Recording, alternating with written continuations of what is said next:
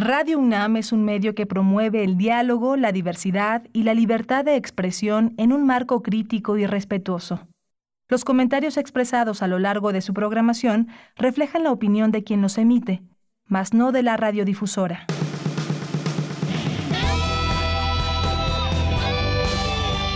Prisma RU. Relatamos al mundo.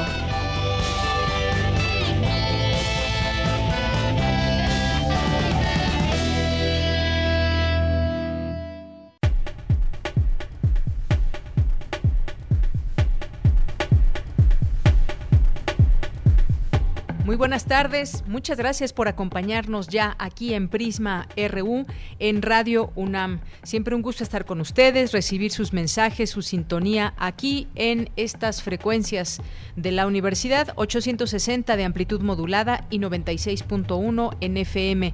También nos pueden encontrar en www.radio.unam.mx. Estamos con mucho gusto eh, para ustedes transmitiendo en vivo allá desde Adolfo Prieto número 133, mis compañeros Rodrigo Aguilar en la producción, Denis Licea en la asistencia, Miguel Ángel Mendoza en los controles técnicos. Aquí de este lado del micrófono les saluda con mucho gusto de Yanira Morán y pues nos resta más que invitarles a que se queden con nosotros a lo largo de estas dos horas. De lunes a viernes nos encuentran en estas frecuencias de una a 3 de la tarde con mucha información, con secciones, colaboradores, muchos temas que van surgiendo el día a día al análisis desde la mirada universitaria. El día de hoy vamos a, vamos a platicar entre otros temas con Juan Jesús Garza Onofre, Tito Onofre. Con él vamos a platicar sobre ese tema, la Alianza Federalista. ¿Es viable una consulta para salirse del pacto fiscal eh, jurídicamente? Vamos a platicarlo porque parece ser que ya hay varios actos en escena. Uno, el de los gobernadores que están estarían por salirse de este pacto fiscal. Está también el cierre de filas de seis gobernadores que apoyan al presidente López Obrador y la respuesta misma del presidente López Obrador donde dice que pues no hay motivo para que estos gobernadores eh, se salgan de este pacto y ellos se quejan, hay que comentarlo, lo vamos a comentar más adelante al análisis, se quejan de muchos de, de los recursos que no llegan a sus estados. Hay declaraciones de varios de ellos que forman, que forman parte de esta alianza. Así que, pues, eh, es lo que dice el presidente que eh, pues están recibiendo eh, los recursos de la federación como debe ser. Ellos acusan lo contrario, así que vamos a poner en la mesa estos elementos para analizar el tema. Posteriormente vamos a platicar con Juan Alberto Vázquez, que es periodista y es corresponsal en Estados Unidos y es autor del libro Nexium, la secta que sedujo al poder.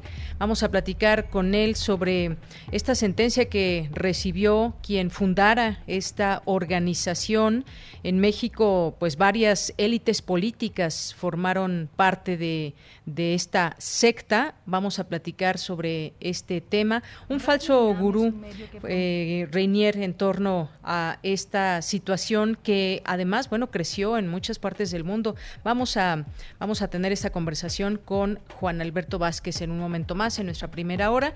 Vamos a platicar también con Diego Barrazas, que pues nos va a platicar del podcast en México. Ustedes seguramente, muchos de ustedes ya escuchan podcasts y eh, pues hay distintos sitios y lugares donde podemos ya conectarnos, escuchar historias de, de, estos podcasts, historias que permanecen ahí y que se están generando también muchos contenidos. Vamos a platicar de este tema del podcast en su segunda edición del Festival Mexicano.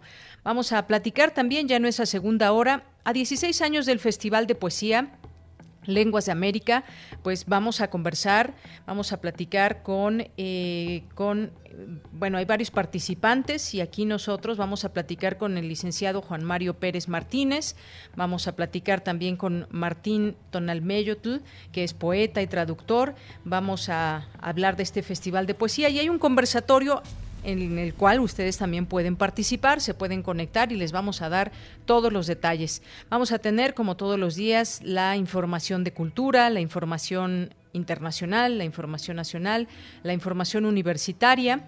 Hoy es miércoles también de secciones de ciencia, de medio ambiente, así que no se pierdan el programa, va a estar muy bueno y escríbanos en nuestras redes sociales, arroba PrismaRU en Twitter, PrismaRU en Facebook. Así nos pueden encontrar y desde ya esperamos su comunicación, sus preguntas, comentarios, sugerencias, todo lo que ustedes nos quieran hacer llegar. Aquí estamos eh, leyendo sus comentarios. Bien, pues desde aquí, relatamos al mundo. Relatamos al mundo. Relatamos al mundo. Hoy miércoles 28 de octubre del año 2020, académicos presentan el libro La internacionalización de la universidad pública, retos y tendencias, una visión desde la UNAM. Analizan en el Instituto de Investigaciones Sociales de la UNAM una de las poblaciones más vulnerables durante la pandemia, las personas en situación de calle. Por tercer día consecutivo se lleva a cabo el webinar Al Encuentro del Mañana, la oferta educativa de la UNAM en voz de sus directoras, directores, que organiza la Dirección General de Orientación y Atención Educativa. En los temas nacionales, el presidente Andrés Manuel López Obrador aseguró que su administración no solo no debe dinero a los estados, sino que más bien algunos gobiernos estatales deben impuestos a la federación. En otro tema, el presidente López Obrador dijo que la reforma que busca para evitar el outsourcing tiene la finalidad de que las empresas no burlen la ley. Ante el repunte de contagios, el gobernador de Jalisco, Enrique Alfaro, oprimió el botón de emergencia, lo cual implica la suspensión de actividades de lunes a viernes de las 19 horas a las 6 de la mañana. Los sábados y domingos la restricción será total. Entrará en vigor este viernes. La Oficina de Policía Internacional, la Interpol, giró la ficha roja contra Jesús Horta y Frida Martínez, exsecretarios generales de la Policía Federal, para que sean buscados en más de 190 países por el caso del presunto desvío de más de 2.500 millones de pesos. En los temas internacionales, a nivel mundial, se confirmaron más de 2 millones de nuevos casos de coronavirus durante la última semana, el periodo más corto para ese crecimiento exponencial desde el inicio de la pandemia, informó la Organización Mundial de la Salud. Estados Unidos extendió hoy su cooperación científica con Israel a Cisjordania y los altos de Golán sirios hasta ahora excluidos de los acuerdos por considerarse territorios ocupados cuyo dominio israelí no reconoce la comunidad internacional. Prisma RU. Relatamos al mundo. Bien, es la una de la tarde con nueve minutos en los temas de salud. Aquí llevamos este eh, conteo diario con los números de la Secretaría de Salud, quien reporta 89.814 muertos por coronavirus. 901.268 casos confirmados y este miércoles en su conferencia de prensa el presidente Andrés Manuel López Obrador reconoció que está preocupado por el aumento de los costos de COVID-19 en nuestro país. Llamó a la población a cuidarse, a evitar las aglomeraciones, a mantener la sana distancia y el aseo personal, pero también pidió actuar con libertad. Vamos a escucharlo. Lo que está pasando en Europa, nosotros vivimos en un mundo globalizado, intercomunicado. Estamos viendo lo que está pasando en España, lo que está pasando en Francia, en Italia, y aquí hay en estos estados estos incrementos, pero ¿cómo hacerle para que no se nos convierta en una situación inmanejable. Yo podría decir con toda la responsabilidad que tenemos de que sí debemos estar pendientes, no confiarnos, seguir llamando a la gente a que este, nos ayuden. Pero si me preguntan a mí, eh, como presidente, si estoy preocupado, sí, sí estoy preocupado.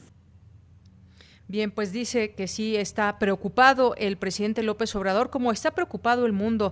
Bueno, quizás no tanto quienes siguen acudiendo a reuniones en grande y fiestas como una que hubo hace unos días en Toluca, donde muchos cientos de personas se congregaron para un baile y ahí estuvieron en plena pandemia de coronavirus. Sí, hay gente que no, no tiene miedo o no tiene preocupación Ojalá que sean los menos porque esta situación, como sabemos, el comportamiento de la pandemia pues depende del comportamiento social también, más allá de la parte médica, las recomendaciones ahí están, eh, todos los trabajos que se están haciendo y las pruebas para tener ya lo más pronto una vacuna, hay varias que se están llevando a cabo las pruebas, no solamente es una, y estamos a la espera en el mundo de la vacuna, pero no solamente será la vacuna la solución a todo esto.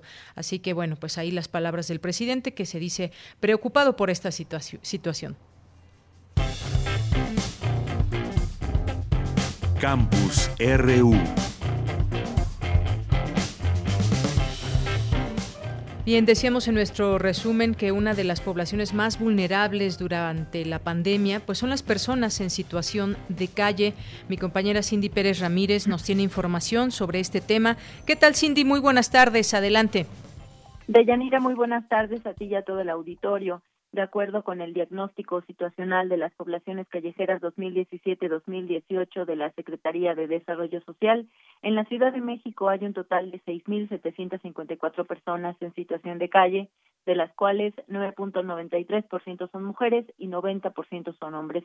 Ante este panorama se llevó a cabo la conferencia Los efectos de una pandemia, personas en situación de calle, en donde Ali Ruiz Coronel, académica del Instituto de Investigaciones Sociales de la UNAM, explicó las acciones que realizaron las autoridades ante esta contingencia. Vamos a escucharla.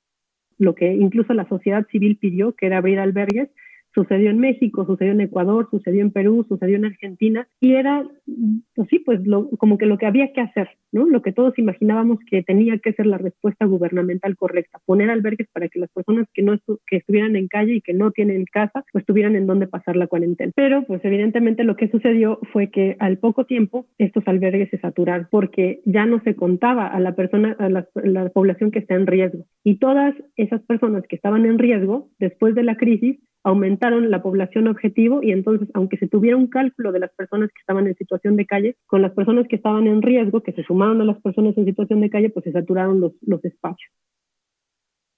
La investigadora señaló que, en cambio, y paradójicamente, quienes se quedaron en la calle han tenido un nivel de contagio de COVID bajísimo. Por un lado, esto que siempre es negativo y que siempre tratamos de combatir, que es la marginación y el distanciamiento social, en este caso, en este contexto específico, ha sido un factor de protección. Esto de que las personas tienen un estigma y les tienen miedo, también es algo que normalmente eh, estudiamos como nocivo y que hacemos políticas públicas para revertir esa visión de las personas en situación de calle. Sin embargo, en este caso, en este contexto particular, otra vez, ha sido un factor de protección porque las personas los ven como focos de contagio y entonces como no se quieren contagiar, no se les acercan y dado que no se les acercan, pues mantienen la llamada sana distancia. ¿no? Entonces ellos han estado, sí, manteniendo la distancia, no porque ellos quieran o lo decidan, sino porque las demás personas mantienen esa sana distancia respecto a ellos. Podemos decir que en este caso, pues vivir en condiciones adversas también ha fortalecido su sistema inmune. Cabe señalar, Deyanira, que los puntos de concentración de personas en situación de calle se encuentran en cuatro alcaldías donde se localiza el 85% de esta población, que son Cuauhtémoc, Gustavo Amadero, Iztapalapa y Venustiano Carranza. Carranza. Esta es la información. Cindy, muchas gracias. Gracias por esta información. Buenas tardes. Muy buenas tardes. Gracias. Pues muy interesantes estos, estos datos, cómo pueden generar una mayor inmunidad las personas que viven en la calle y todo ese tema también de, de, la situación de calle en la que viven muchas personas, de cómo se ha incrementado la pobreza a raíz de la pandemia también. Y este es un tema también mundial que lo vemos en distintos países, incluso, incluso el propio Estados Unidos. Hay una nota que acaba de salir el día de ayer, el día de ayer salió esta nota, las filas del hambre que recorren Nueva York. Millón y medio de habitantes deben acudir a los bancos de alimentos para subsistir. La pandemia ha empujado a 8 millones de estadounidenses a la pobreza desde mayo. Pues un tema muy interesante en México y en el mundo y sobre todo de las personas en situación de calle. Bien, pues nos vamos ahora con mi compañera Cristina Godínez que nos tiene otra información. Presentan el libro La internacionalización de la universidad pública, retos y tendencias, una visión desde la UNAM. Adelante, Cristina. Deyanira, un saludo para ti, para el auditorio de Prisma RU. La Dirección General de Cooperación e Internacionalización de la UNAM presentó el libro en el que colaboraron más de 20 especialistas de México y del mundo. Francisco Trigo Tavera, coordinador de Relaciones y Asuntos Internacionales, expresó que el libro aborda el tema internacional de la UNAM desde distintos aspectos. Pero es un libro muy bien acabado, con excelentes académicos invitados, tanto de la UNAM como de universidades internacionales que ya irán comentando y unas conclusiones muy pertinentes al tema actual de la internacionalización. Federico Fernández Crispiev, coordinador del libro, explicó por qué considera que este trabajo es importante. No hay otro similar. Es la primera vez que se reúnen tantos académicos de tan distintas procedencias para discutir en la UNAM el tema de la internacionalización de la universidad pública eh, no quiere decir que no haya textos anteriores, pero el volumen que se presenta ahorita es la apertura de una discusión que hacía falta porque todos parecemos estar de acuerdo en la conveniencia de la internacionalización, pero no estaba discutido y escrito por qué y para qué, o distintas versiones de ese por qué y para qué. Alberto Vital, coordinador del Centro de Enseñanza para Extranjeros, compartió su reflexión sobre el texto. El mundo lucha hoy entre los polos del nacionalismo y el internacionalismo. No son del todo excluyentes salvo en los radicalismos que buscan provocar conflictos, acaso artificiales. Nuestra alma mater está encontrando el equilibrio entre la Universidad Nacional, que es desde 1910, con una breve pausa en su nombre entre 1933 y 1945, y la Universidad Internacional, Alberto Ken Oyama, secretario de Desarrollo Institucional, habló de lo que es la internacionalización. No es más que otra cosa, más que estrechar cada vez más las relaciones humanas entre ciudadanos de diferentes partes del mundo y que todos nosotros queremos construir, generar ciudadanos del mundo. Esa es, digamos, la política que hemos tratado de seguir, es decir, que nuestros jóvenes realmente se contagien de la dinámica, de la riqueza que tienen otros países y viceversa, que nosotros podamos recibir jóvenes de otras partes del mundo. Sin lugar a dudas, la internacionalización para la UNAM, el componente más sólido, más fuerte, tiene que ver con la investigación científica. Este es mi reporte de Yanira. Muy buenas tardes. Muchas gracias, Cristina. Buenas tardes. Opinión es importante. Síguenos en nuestras redes sociales. En Facebook como Prisma RU y en Twitter como arroba PrismaRU. Es la una de la tarde con 19 minutos y bueno, pues vamos ahora a cambiar de tema, vamos a, vamos a platicar sobre lo que está sucediendo con los gobernadores de la Alianza Federalista. Se apuntan para consultas sobre, la, sobre su salida del pacto fiscal. ¿Esto qué impacto tiene? ¿Qué significa? La respuesta también ya que hay de otro grupo de gobernadores que cierran filas con el presidente López Obrador, la propia respuesta del presidente Obrador ante esta situación. Vamos a platicarlo al análisis. Decía yo, ya tenemos estos tres actos aquí que podemos ir analizando.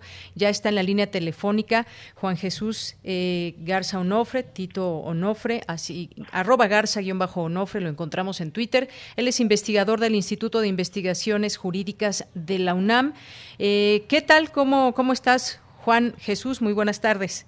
Buenas tardes, estimada Dayanira. Gracias eh, por la invitación. Un saludo a ti y a todo tu auditorio. Muchas gracias. Bueno, pues comenzamos, eh, pues, ¿con qué es el pacto fiscal y qué pasa si los gobernadores del bloque de la Alianza Federal se salen del mismo? Vamos a empezar con esto.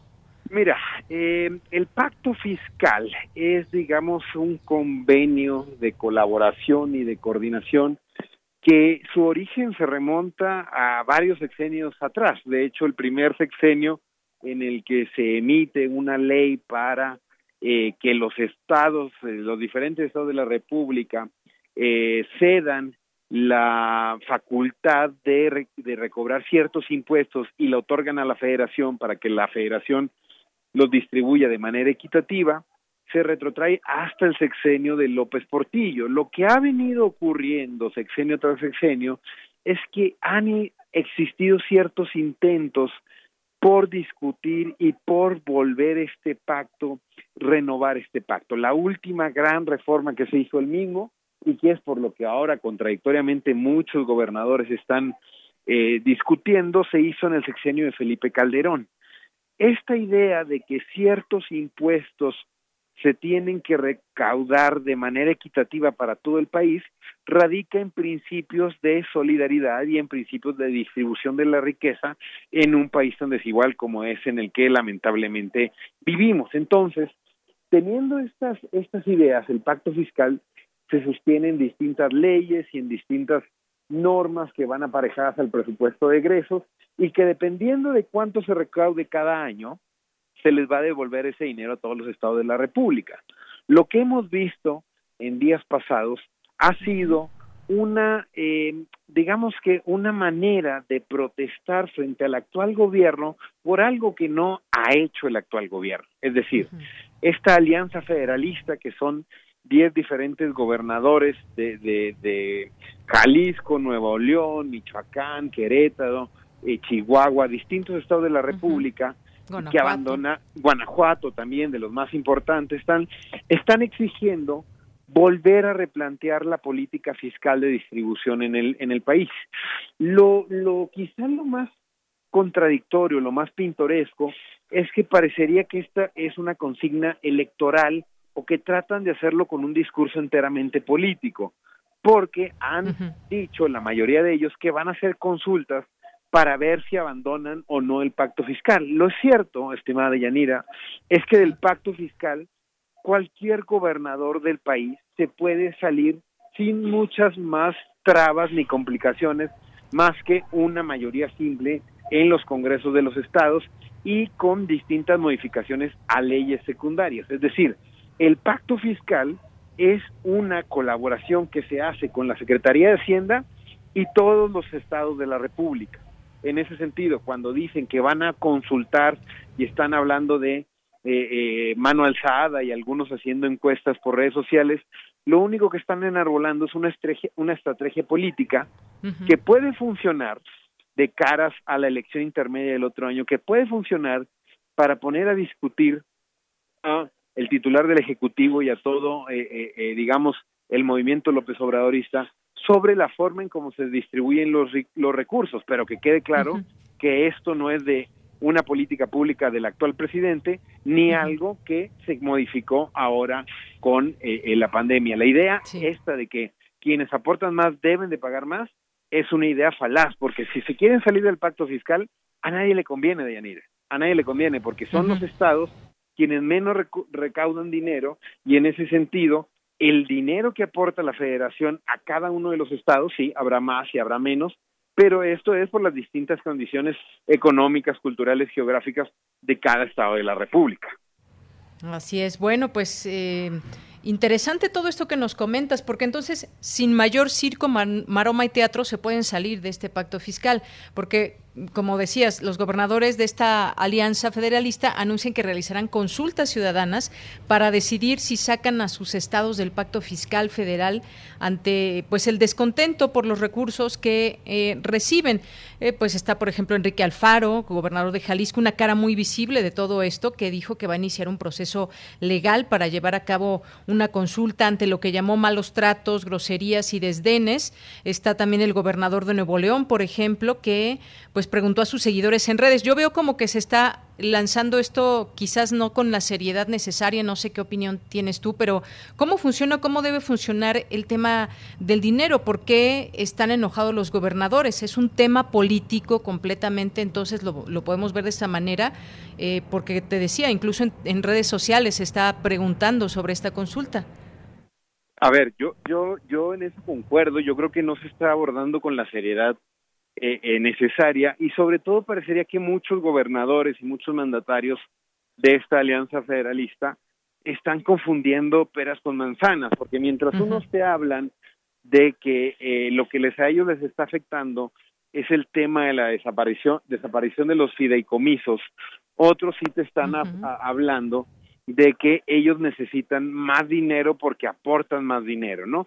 Parecería enteramente un tema coyuntural y cuando ves que unos van a realizar encuestas o consultas, están en todo su derecho. Yo, yo eso es, es algo que, que vale la pena resaltar el, el rol que están fungiendo los abogados y los asesores jurídicos de los gobernadores, porque estas consultas que el presidente parecería que le, eh, eh, les instó a los gobernadores diciendo, bueno, cuál es su respaldo popular y demás, bueno, esta es una atribución que tienen los gobernadores. Hay que recordar que las consultas populares no solamente se pueden organizar a nivel federal, que es como la que vamos a tener eh, el próximo año en relación al juicio de los expresidentes. Las consultas populares también cada estado de la República la puede organizar en su entidad federativa dependiendo de lo que diga la ley estatal. Entonces, si quieren organizar consultas populares para saber si conviene o no, o si está legitimado o no esta decisión por la ciudadanía para abandonar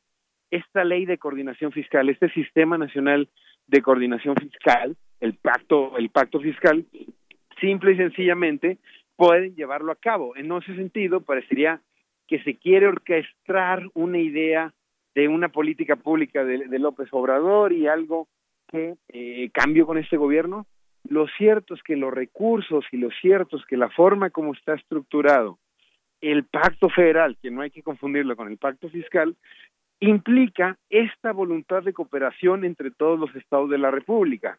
En ese sentido, parecería que todos los gobernadores, como son oposición o como son de partidos diferentes, o incluso algunos independientes, como el caso de Nuevo León con el Bronco, parecería que están tratando de oponer cierta resistencia, pero en un plano político. Difícilmente, jurídicamente, a ningún, a ningún mandatario de, México le conviene abandonar el pacto fiscal simple y sencillamente por, por, por su cuenta, sin tener en, en, en, en mente la idea del federalismo fiscal y de enarbolar un discurso en torno a que los que pagan más aportan más. No, México ha funcionado así durante muchos años, quizás sí, el secretario de Hacienda ya lo dijo, lo dijo hace algunos momentos a través de sus redes sociales, que conviene tener una discusión con los secretarios de Hacienda, con los tesoreros de cada una de las entidades de la República, pero un tema tan complicado como es el del dinero, como es el de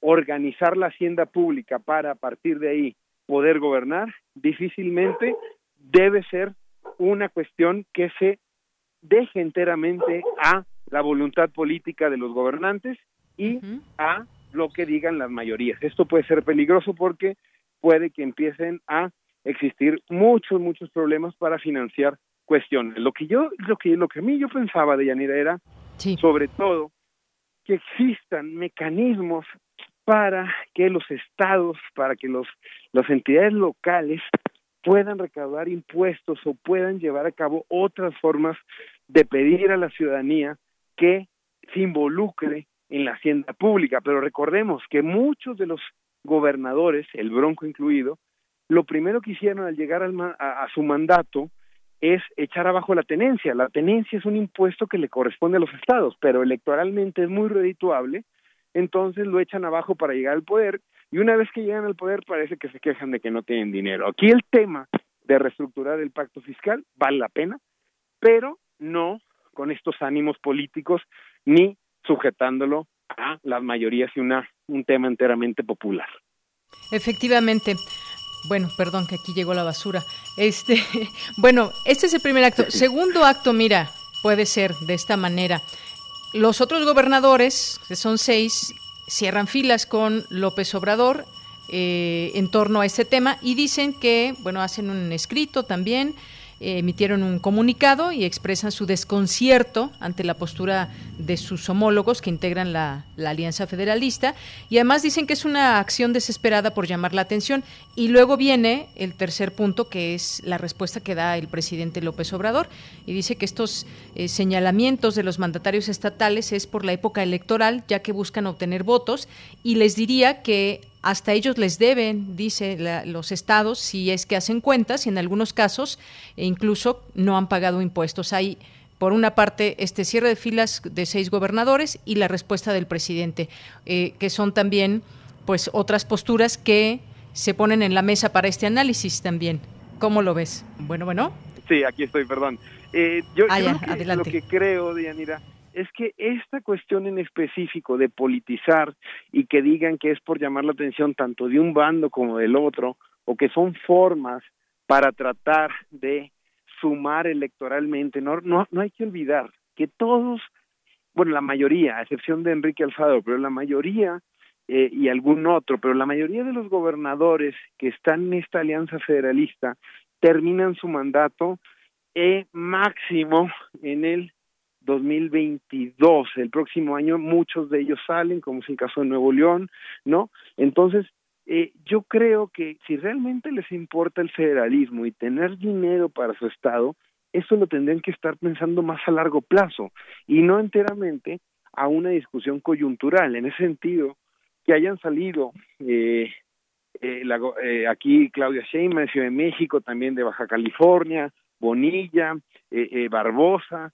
y, y, de Veracruz, también estos cuatro personajes muy afines al presidente, creo que te habla de una politización de un tema que merece la seriedad absoluta y del cual depende muchas, no solamente de las cuestiones presupuestales, sino de las formas de organización política. El federalismo en México es uno de los temas que menos se ha discutido y que muchas de las cuestiones, como puede ser seguridad, como puede ser también la manera en cómo se organizan las potestades electorales, cómo se organizan la hacienda pública, muchos temas se solapan y se, y se contraponen, como también puede ser temas relativos a eh, las cuestiones de género, lo cierto es que no existe una coordinación ni una colaboración mutua, por eso tantos programas fallidos, por eso esta idea de creer que el federalismo puede resolver muchas cuestiones, pero ciertamente un tema tan complicado debería de evitar que se politice y sobre todo debería evitar que encuentre bando de a favor o en contra de estas estas ideas que presuponen eh, un, un, un, entero entendimiento del federalismo a partir de la ideología partidista que domine el poder. Esto tendría que pensarse mucho más de una elección y tendría que pensarse no solamente en términos electorales, sino sobre todo saber que sí, hay temas que vale la pena mencionar, pero yo creo que un ejemplo muy claro es Estado de México. Estado de México es la entidad federativa que más se beneficia del pacto fiscal porque contribuye poco y gana mucho dinero por la cantidad de habitantes por esto. Bueno, esto tendría que hacerse una evaluación, saber en qué se están invirtiendo este tipo de cuestiones, saber cómo se organiza y demás tal. Lo cierto es que está en México el gobernador, siendo de un gobernador de extracción priista, parecería que no tiene nivel en el entierro, se ha quedado callado, no encuentra favor ni en contra. Esto te demuestra que a algunos les conviene y a otros no. No creo que se trata de una convivencia, a nadie si tú le preguntas a cualquier gobernador si van a necesitar más dinero, si quieren más dinero, todos te van a decir que sí. El problema aquí es que hay que darnos cuenta que los convenios de coordinación fiscal y las leyes en la materia han desde hace muchos años fomentado que ciertos estados se preocupen más y algunos se preocupen menos por recaudar impuestos y al final estos impuestos se invierten de manera errónea en muchas eh, cuestiones de política pública. Así es. Bueno, pues el gobernador incluso del Estado de México hasta agradeció en su en su mensaje de, gobierno al, presidente López Obrador y hemos visto en distintos momentos también cómo el presidente ha viajado a, otros estados de la República, se sienta con los gobernadores en un mismo eh, en el mismo evento y bueno, pues ahí hacen un intercambio de palabras en sus discursos donde hasta donde yo recuerdo la mayoría agradece, por ejemplo, en el caso de obras. Hace poco el gobernador Enrique Alfaro agradeció ahí en un evento con el presidente sobre pues una inauguración del transporte público muy importante, una inversión muy fuerte y de pronto pues eh, así es la política, así es la política finalmente, Juan, en torno a estos temas. Se dicen algo en persona, en discursos, pero al día siguiente puede ser una postura completamente eh, distinta y no perdamos la parte siempre política de todo esto, ¿no? Exacto, yo creo que eso hay que hay que destacarlo mucho. En temas tan importantes parecería que siempre sigue primando la cuestión electoral y siempre lo que se busca es el corto plazo y no necesariamente algo que vaya a buscar el bien colectivo pensando en mejores leyes y mejores reglas para organizar las finanzas públicas del Estado. De verdad que parecería que es el oportunismo el que guía las discusiones públicas que deberían ser tan importantes y que vale mucho la pena repensar y discutir, pero con la seriedad necesaria que exige la democracia en la que actualmente nos desarrollamos. Claro que sí. Digo, le agradecen en su momento al presidente y él también les agradece. Es decir, es una cordialidad de pronto que como ciudadanos quisiéramos que existiera todo el tiempo un buen entendimiento entre las autoridades, una buena coordinación. Ahora pues tenemos encima una pandemia también donde hay algunas posturas de, los gobernadores, otra de la federación y así nos vamos. Pero pues muchas gracias Juan Jesús Tito Garza Onofre por estar con nosotros y hacernos este análisis sobre la Alianza Federalista y el Pacto Fiscal. No, Deyanira, gracias por la invitación. Un saludo para ti y a todo tu auditorio. Gracias, muy buenas tardes. Hasta luego. Hasta luego. Bien, pues fue Juan Jesús Tito Garza Onofre, investigador del Instituto de Investigaciones Jurídicas de la UNAM. Continuamos. Porque tu opinión es importante, síguenos en nuestras redes sociales, en Facebook como Prisma RU y en Twitter como arroba PrismaRU. Relatamos al mundo. Relatamos al mundo. Una con 37 minutos. Muchísimas gracias a ustedes que continúan en estas eh, frecuencias. Vamos ahora a irnos a otro tema también muy relevante que tiene que ver con Kate Rainier. Con Kate Rainier que pues ayer vimos, hubo una sentencia, recibió su sentencia, 120 años de prisión y quería que México fuera la primera república Nexium a nivel mundial y entre los nombres que se conocen, que pues era factible que a través de ellos pudiese o se insertó en México, pues está el hijo del expresidente Carlos Salinas de Gortari, su hijo Carlos Emiliano eh, Salinas Ocelli. Y pues bueno, tenemos estos elementos ahora, ya una, una sentencia muy clara eh, de culpabilidad contra Kate Renier, que fue detenido el año pasado en México justamente. Y pues, ¿qué pasa con toda esta red? Él es la cara visible, pero hay toda una red en ello. Vamos a platicar de este tema con Juan Alberto Vázquez, que es periodista y corresponsal en Estados Unidos. Es autor del libro Nexium, La secta que sedujo al poder. ¿Cómo estás, Juan Alberto? Bienvenido. Mucho gusto en saludarte. Muchas gracias, Deyanira. Te saludo con mucho gusto desde acá, desde Brooklyn, Nueva York. Y bueno, también un gusto que me haya antecedido el admirado Tito Mofe, al cual, bueno, pues yo sigo en Twitter y admiro tanto. Qué bien. Sí, Tito Onofre, con muchos seguidores y mucho análisis sobre todo, Juan. Pues Juan, decía mucho gusto en saludarte y pues, ¿qué nos puedes decir después de conocerse esta sentencia y bueno, después del libro también que tú escribiste, cómo, cómo eh, esta investigación también reveló muchas cosas sobre esta, esta secta? Cuéntanos, por favor. Claro, Deyanira, mira, yo creo que antes que nada eh, quisiera aclarar algo que tú comentaste sobre esto de que Kid Ranier quería fundar una república o la nueva república Nexium en México, algo bueno pues que según lo que investigué y según las evidencias que existen, no no hay posibilidades de que eso se fuera a bueno pues a, cumplir ese como un, una mala broma que comentó por ahí Catherine Oxenberg, pues una de las que primero estuvo eh, inscritas en, en el en los cursos y que luego, bueno, pues su hija India fue la que se quedó ahí como esclava sexual de Ranier. Ella lo comenta en su libro esto de que había como un plan de Ranier para eh, entronizar a Emiliano Salinas, lo cual a mí siempre se me pareció una versión completamente, eh, pues, sacada de toda realidad. Eh, conocemos a Carlos Salinas de Gortari y sabemos cómo son los procesos políticos en México. Entonces, bueno, quisiera comenzar aclarando eso, que no hay, no hay forma de comprobar nada de eso. Eh,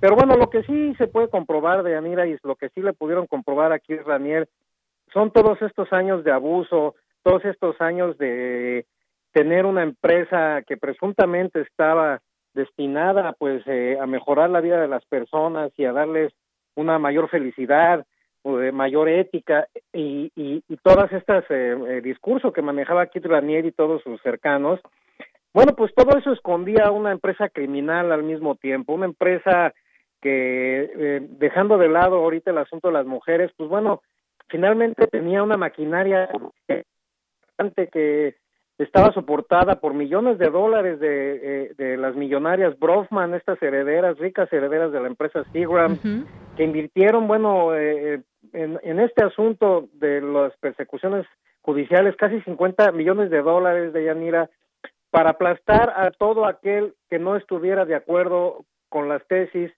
con, con las creencias de Kid Ranier, gente que había estado involucrada con él en algún sentido, ya sea sentimentalmente o que habían estado tomando los cursos. Bueno, esta gente que salía y que, que llegaba a declarar que esto era un culto, que se había salido, es decir, todos ellos eran objeto de persecuciones eh, fieras, con cargos inventados, pero soportadas con millones de dólares. Eh, como que ahí eh, es parte, eh, una de las partes de toda esta enramaje criminal que también, bueno, pues vimos en el juicio y vimos en las pruebas aportadas por la Fiscalía, pues también se extendía hacia el trabajo forzado y no pagado, también este tenían contrabando de dinero en efectivo, hacían lavado de dinero, sacaban dinero de cuentas bancarias de otras de personas ya fallecidas, entre algunos de los crímenes que le llegaron a, a comprobar a Keith Ranier y obviamente pues él, un personaje completamente polifacético, un, un,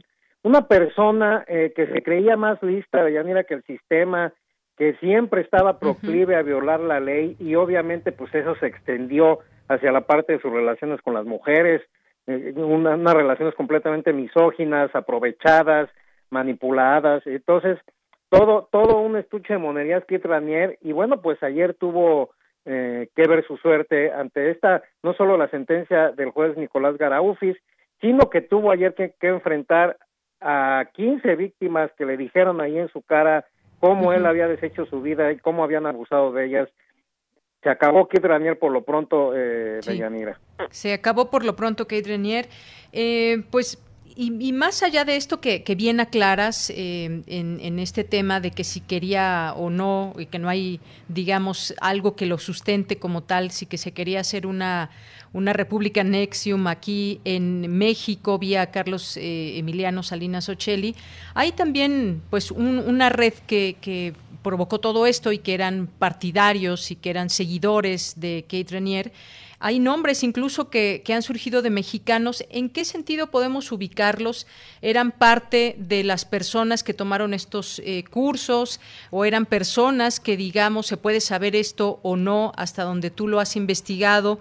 Si eran parte también de, esta red cercana de Kate Renier, porque como sabemos, pues eran muchas personas las que formaban parte de esta secta o de estos eh, cursos en distintas partes del mundo. Sí, mira qué interesante tu pregunta, porque justamente yo, entre más me he metido a investigar a Nexium, incluso después de que escribí el libro, bueno, yo también me he dado cuenta que hay dos clases, digamos, de adeptos o dos clases de gente que ha estado involucrada en, de algún sentido con Nexium. Eh, son casi ocho mil, nueve mil personas de Yanira las que se inscribieron a los cursos en algún momento de Nexium en México. De los casi 17 mil, estamos hablando casi la mitad de todos los inscritos en Nexium en todo el mundo la mitad fueron en México. Entonces, te podrás imaginar la clase de historias, el panorama tan amplio que se puede hablar al respecto. Yo partiría del hecho de que la mayoría de la gente eh, de Yanira, bueno, pues era gente eh, que genuinamente querían tomar un curso de coaching que los llevara más allá en sus profesiones, que los ayudara con algún bloqueo que tenían en su existencia, como como pueden ir a tomar cualquier otro curso de los que tantos se ofrecen en el mercado, unos muy ciertos. Pero costaba mucho este curso, ¿no? Llevados por, por chantajistas.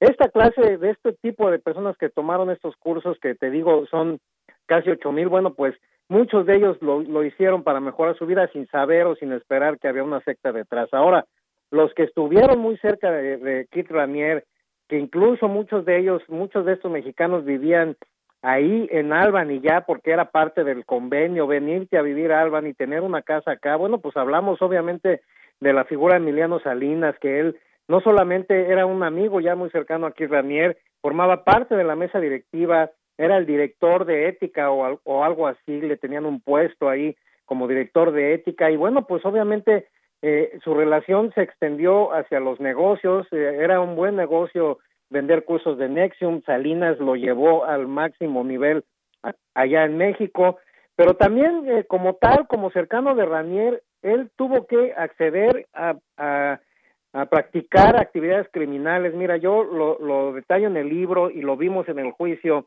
de la primavera pasada, pues cómo Ranier lo obligó a él y a Nancy Salzman a perseguir a enemigos, a investigarlos de manera ilegal, a meterse a sus correos electrónicos, a sus cuentas bancarias, porque Ranier tenía la creencia de que había un complot internacional para destruir a su empresa y obviamente a él, eh, una creencia más nacida de la paranoia de Yanira que de una real, eh, pues una real eh, complot que se estuviera armando en su contra. Entonces, eh, Salinas participó en, en esas investigaciones ilegales, aquí se le mencionó en el juicio, un agente del FBI dijo que una cuenta ligada a Emiliano Salinas había estado en ese tipo de actividades, lo nombraron conspirador y ya no pasó más allá eh, con, e, de ese nombramiento. Otra, bueno, pues es Rosa Laura Junco La Vega, que es la hija del dueño Reforma, que ella era parte del círculo de esclavas sexuales, que eran ocho de ese primer círculo que describió muy bien la fiscalía. Y bueno, ella era reclutadora de otras eh, personas, de otras chicas en este club de esclavas que entraban con engaños, entraban pensando que era un curso que las iba a empoderar mucho más a las mujeres y al final de cuentas pues entraban con el engaño de entregar este colateral famoso que eran fotografías desnudas o que eran una carta inventada con algunos delitos que habían cometido y luego pues cuando se querían salir las amenazaban con ese eh, chantaje de que si se salían esas fotos o esa entrega que habían dado iban a hacerse públicos. Así es que son como de parte de, de los eh, de la gente que estuvo muy cercana a Ranier que tuvieron que cometer algún algunos delitos. También bueno hay dos chicas llamadas Mónica Durán y Daniela Padilla que estuvieron en este círculo de esclavas sexuales.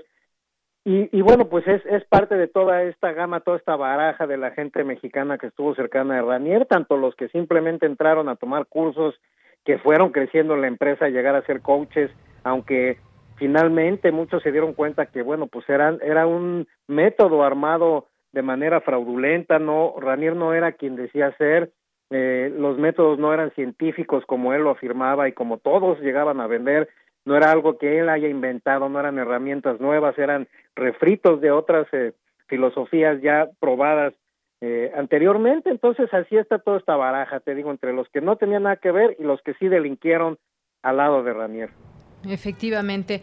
Y bueno, pues sí, bien, como bien dices, muchas personas aquí en México, entre 8 y 9 mil personas, eh, todos, no sé si todos tenían un buen nivel económico, como los que se han mencionado, algunos de ellos, como Emiliano Salinas, Rosa Laura Junco, eh, pero bueno, es un fenómeno muy interesante que nos hace repensar también en todo ese tema del, coaching.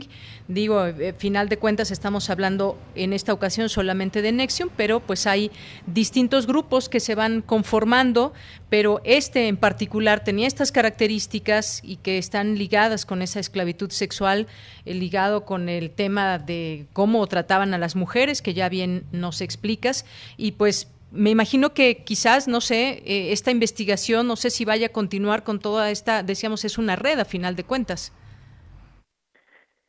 Sí, a mí, a mí me parece eh, que, bueno, si bien Kid Ranier, eh, pese a todo lo que le demostró la fiscalía y pese a todo lo que se habló de él, tanto en el juicio como en la jornada de ayer de la lectura de su sentencia, bueno, pues si bien sigue teniendo muchos eh, seguidores, no solamente eh, en México, sino también acá en Estados Unidos, bueno, eh, se dieron a conocer la semana pasada 55 cartas de gente que le mandaba todo el apoyo, eh, cartas enviadas al juez pues buscando que no le diera una sentencia tan dura, pero que todo el mundo hablaba de cómo Ranier le había eh, mejorado la existencia. Eh, de esas 55 cartas, 26 fueron escritas por gente que aún eh, radica en México, gentes mexicanos que estuvieron en los cursos, que te digo, llegaron a la categoría de coach en algunos casos, pero no se ve, no se ve cómo reviva esta empresa, no se ve cómo esta red que ahorita está completamente desbalagada y rota de Yanira se vaya a unir de nueva cuenta. Finalmente, esta empresa, este culto, como le llamamos en algunas ocasiones, pues se formó por la figura tan poderosa de este gurú eh, falso, de gurú, eh, Kid Ranier, que bueno, pues él eh, haciendo eh, todo este tipo de actuación, haciendo todo este tipo de, de filosofía, eh, convenciendo a mucha gente, sobre todo poderosos, bueno, pues eh, aglutinaba en todos ellos este deseo de, de, mejorar, este deseo de ir creciendo personalmente, de superar traumas, etcétera. Pero ahora no hay quien, no hay quien, no hay una figura que vaya a tomar las riendas de toda esta red que ya está muy rota, como te digo, muy desbalagada.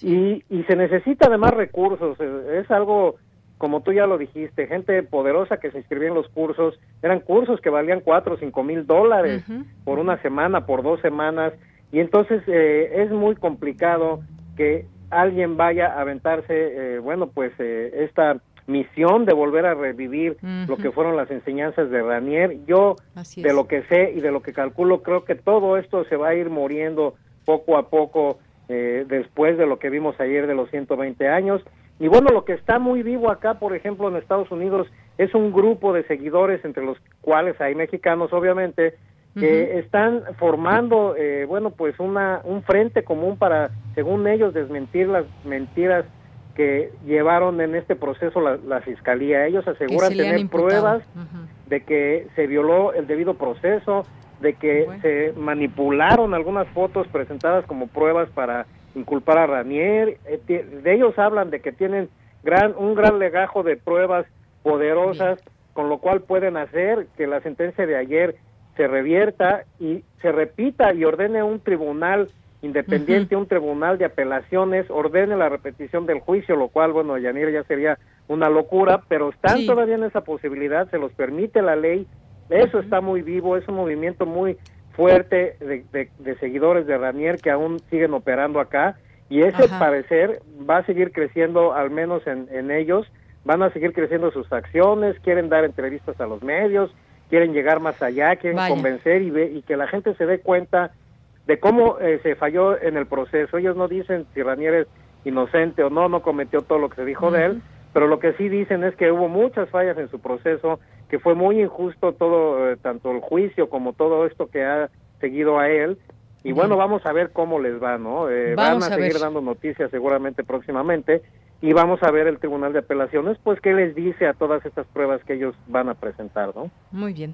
Bueno, pues Juan Alberto Vázquez, muchas gracias, saludos hasta Nueva York, donde te encuentras. Buenas tardes y gracias por este, por esta conversación con nosotros aquí en Radio UNAM. Gracias a ti, Daniela, estoy a tus órdenes y recordar a la gente que ya está a la venta el libro que estoy promoviendo, uh la secta que sedujo al poder en México, es de Editorial Grijalvo y lo encuentran en todos lados eh, de Yanira, eh, eh, donde vendan libros, ahí lo van a encontrar. Claro que sí. Muchas gracias, Juan Alberto. Hasta luego, un abrazo. Gracias, buenas tardes. Prisma RU. Relatamos al mundo. Bien, pues saludo a Diego Barrazas, que es host del podcast de que vamos a hablar de podcast. A lo mejor ustedes que nos escuchan ya son asiduos a distintos podcasts porque pues es una manera también de enterarnos, de conocer y, muchas cosas. Así que Diego, ¿cómo estás? Buenas tardes. Hola, Yanira, buenas tardes. Muchas gracias por, por el espacio. Eh, qué miedo después de todo lo que platicó ahorita Juan Alberto. Este, pero igual muchas gracias por, por tenerme aquí y, listo para compartir lo que, lo que quieras que compartamos. Pues en principio, ¿qué te parece ahora, pues esta, eh, pues cómo está el podcast ahora posicionado en el mundo y hablemos también por supuesto de México. Tú eres parte de uno de estos eh, de uno de estos podcasts. Justamente eres host del podcast de Mentes. Platícanos un poco por favor. Bueno, de entrada, eh, y, si, y si no es por ahí me vas diciendo, pero de entrada, eh, algo que es importante recalcar es que el podcast está en ascenso, eh, especialmente en Latinoamérica, ¿no? A lo mejor muchos creerían que esto nada más está pegando en Estados Unidos, incluso en China, pero si vemos los, los cinco países en los que más está creciendo el podcast actualmente, eh, los cuatro primeros lugares están por países latinoamericanos. Está primero Chile, Argentina, Perú y México, y después le sigue China en crecimiento de podcasting. Entonces, eh, hoy más que nunca es un muy buen momento para el podcast en México. Están llegando eh, muchísimos jugadores grandes que antes solamente estaban en otros países, y, y de pronto todos ellos están volteando a ver a México como principal y al resto de Latinoamérica como focos muy importantes de crecimiento de, de podcast y de crecimiento de audiencia. Claro. Oye, ¿y a qué atribuyes justamente el crecimiento de, de, podcast aquí en México? ¿Cómo es este público o quienes nos están presentando también estas posibilidades? Eh, existe existen varias razones. Yo creo que una tiene mucho que ver con que cada vez es más fácil poder escuchar escuchar podcast. Antes había varias barreras de entrada, tenías que tener eh, o un dispositivo inteligente, que ahora cada vez es más, más, más fácil acceder a un smartphone, por ejemplo, o a Internet, eh, vez es más sencillo poder tenerlo. Eh, por otro lado, cada vez hay más dispositivos que te lo facilitan, eh, eh, audífonos Bluetooth más económicos o el carro poder poner el auxiliar. entonces es más sencillo poder escucharlos por un lado y por otro lado la gente se está dando cuenta que existe este espacio que antes no existía en el cual, el cual está ocupando el podcast, que es cuando necesitas tener tus manos ocupadas en algo y tus ojos ocupados en algo, pero la mente o los oídos puedes tener algo más, ¿no? Entiéndase cuando estás lavando los trastes, cuando estás eh, haciendo ejercicio, cuando estás manejando en el transporte que no quieres tener el celular en las manos para que no te lo vayan a robar. Entonces, eh, el podcast tiene la, la virtud de como es en audio, eh, puedes estar escuchando eso mientras estás haciendo cualquier otra cosa, ¿no? Y además tiene la virtud de que puedes regresarle si no entendiste algo, puedes adelantarle un poco si algo no te interesó, eh, entonces creo que es, esa fortaleza del podcast es lo que está mucha gente descubriendo y haciendo que cada vez sean más las personas que empiezan a escucharlo y que sean más las personas que eh, se, se, meten a hacer podcast, porque también hay menos barreras para hacer tu propio podcast, eh, como para, por ejemplo, hacer radio. Hacer radio es muy difícil o tienen que, eh, tienes que ganarte un lugar muy específico para poder eh, tener la transmisión eh, en, un lugar, pero con podcast cualquiera en su casa podría estarlo haciendo hoy. Y eso es algo de los atractivos para muchos de hacer un podcast. Claro, eso es muy atractivo. Y viendo decías, por ejemplo, y me recuerda mucho, pues, la radio, ¿no? Quienes nos están escuchando, por ejemplo, ahora, tal vez estén haciendo la comida, tal vez estén en su automóvil, nos están escuchando, tienes la posibilidad de estar escuchando y haciendo otra cosa.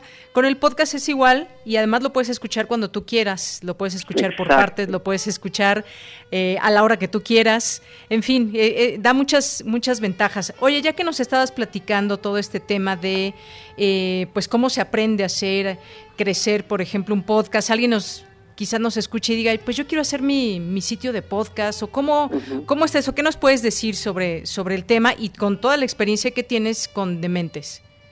Bueno, de entrada, si alguien quisiera hacer un podcast, diría que se animen. O creo que todos tenemos un podcast dentro y, y, y pudiéramos eh, hacerlo del tema que sea. Eh, pero lo más importante, independientemente de qué micrófono uso o dónde lo grabo y demás, es dar un paso atrás y decir para qué lo estoy tratando de hacer, ¿no? O sea, ¿por qué quiero hacer un podcast? ¿Es por hobby? ¿Lo quiero hacer porque quiero convertir en una fuente de ingresos? ¿Quiero que sea masivo? ¿Quiero que sea algo de nicho? Y de ahí parte todo lo demás, toda la estrategia, todas las formas en las que puedes llegar a monetizar, a generar una audiencia, a formar parte de una comunidad, etcétera. Y que de hecho eso es parte de lo que vamos a platicar y si ya más adelante que te cuente en el Festival Mexicano del Podcast de este año. Claro, bueno, pues ya se nos está acabando el tiempo. De una vez platícanos, por favor. Bueno, justo, eh, hicimos este segundo año que estamos en el Festival Mexicano del Podcast.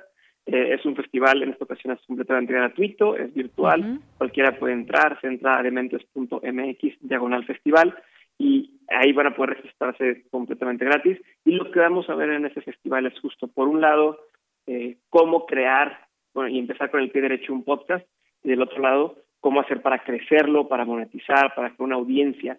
Y de exponentes, pues están los principales exponentes del mundo del podcasting eh, en español hoy y además varios de las casas productoras y de las empresas eh, relacionadas con podcasting más importantes de México y del mundo. Entonces, la invitación está abierta. Quien quiera que tenga curiosidad de me late hacer un podcast o no, o incluso posibles anunciantes que digan eh, es que no sé si invertir en, en, en, publicidad en un podcast o no, no sé si vale la pena o no ahí van a poder enterarse y preguntar directamente con todos los, los creadores de podcast si vale o no vale la pena y, ver hacia adelante qué pudieran hacer con este mundo del podcast. ¿no? A fin de cuentas, la intención con este festival es que existan más y mejores podcasts hechos en español y que la industria suba y crezca. ¿no? Si la marea sube, creo que todos los barcos suben y a todos nos va mejor. Muy bien, pues así es, así justamente es, son las cosas, Diego. Pues muchas gracias y bueno, rápidamente ya antes de despedirnos, porque tenemos nada más un minutito o un poco menos, cuéntanos qué podemos encontrar en Dementes, he visto que son muchas entrevistas y pues bueno, ese es un ejemplo de lo que se puede llegar a hacer también a través de los podcasts. Perfecto, En Dementes se encuentran conversaciones con la gente que está cambiando la forma de hacer las cosas y que se fueron por el camino no tradicional Entonces, si alguien busca ese empujoncito extra para decir si puedo hacerlo, Dementes es el lugar. Si alguien busca herramientas, tips y consejos para hacer realidad sus proyectos, Dementes es el lugar. Entonces, eh, que está abierto, dementes.mx, llegar al festival es para el festival, es completamente gratuito y los encuentran en todas las plataformas en podcast. Te agradezco nuevamente tu, tu espacio y ahí los esperamos. Quien quiera escuchar eh, el podcast, bienvenido. Muy bien, pues muchísimas gracias Diego, Diego Barrazas por estar con nosotros aquí en Prisma RU de Radio UNAM el día de hoy. Un abrazo y buenas tardes. Buenas tardes, Yanira, un abrazo a todos, gracias por escuchar. Hasta luego. Gracias, Diego Barrazas, host del podcast Dementes. Y bueno, esta invitación al Festival Mexicano del Podcast. Si alguien está interesado, pues puede, puede también compartir todas esas experiencias, esas ideas o pues ese conocimiento que desde ahí también nos comparten. Vámonos al corte, ya entraremos en unos minutos a la segunda hora de Prisma RU. ¿Qué hay al fondo a la izquierda? Perdón, ¿qué hay al fondo a la derecha? Al final del pasillo se escuchan ruidos. Es en cabina, tras el cristal. Se puede ver una sombra que se refugia en los rincones para ver mejor. Es el turno de la noche. Pronto encenderán los micrófonos. Saldrán al aire pero la frecuencia no será la misma, porque adentro está el monstruo. Sintoniza la frecuencia monstruo. Sábado 31 de octubre a las 20 horas por Radio UNAM. Acércate a lo paranormal. Resuelve el misterio. Radio UNAM. Experiencia sonora. ¿Y cómo es? ¿Te manda la urna electoral allá? No, con mi INE vigente me registro y decido si voto por internet o por correo. ¿Pero vale igual que el voto de mamá que va a la casilla? Claro, porque queremos cosas buenas para México. Entonces es como si vinieras. Es como si nunca me hubiera ido. México está donde estás tú. Dile a tus familiares que viven en el extranjero que tramiten su INE, se registren y voten el 6 de junio de 2021. Infórmate en votoextranjero.mx. Contamos todas, contamos todos. INE. Ser policía. Le saca uno la verdad a las personas, como sea, de guacanazos, a meterles la macana eléctrica. Éramos los halcones. Creí que era un bebedor social y que podía dejar de beber cuando yo quisiera, ¿no? Y no fue así. Perder familia, tocar un fondo de sufrimiento muy cabrón, de esos delirios visuales, ver cómo me comía las arañas, los alacranes. El mundo de las drogas no es un lugar feliz. Busca la línea de la vida, 800-911-2000.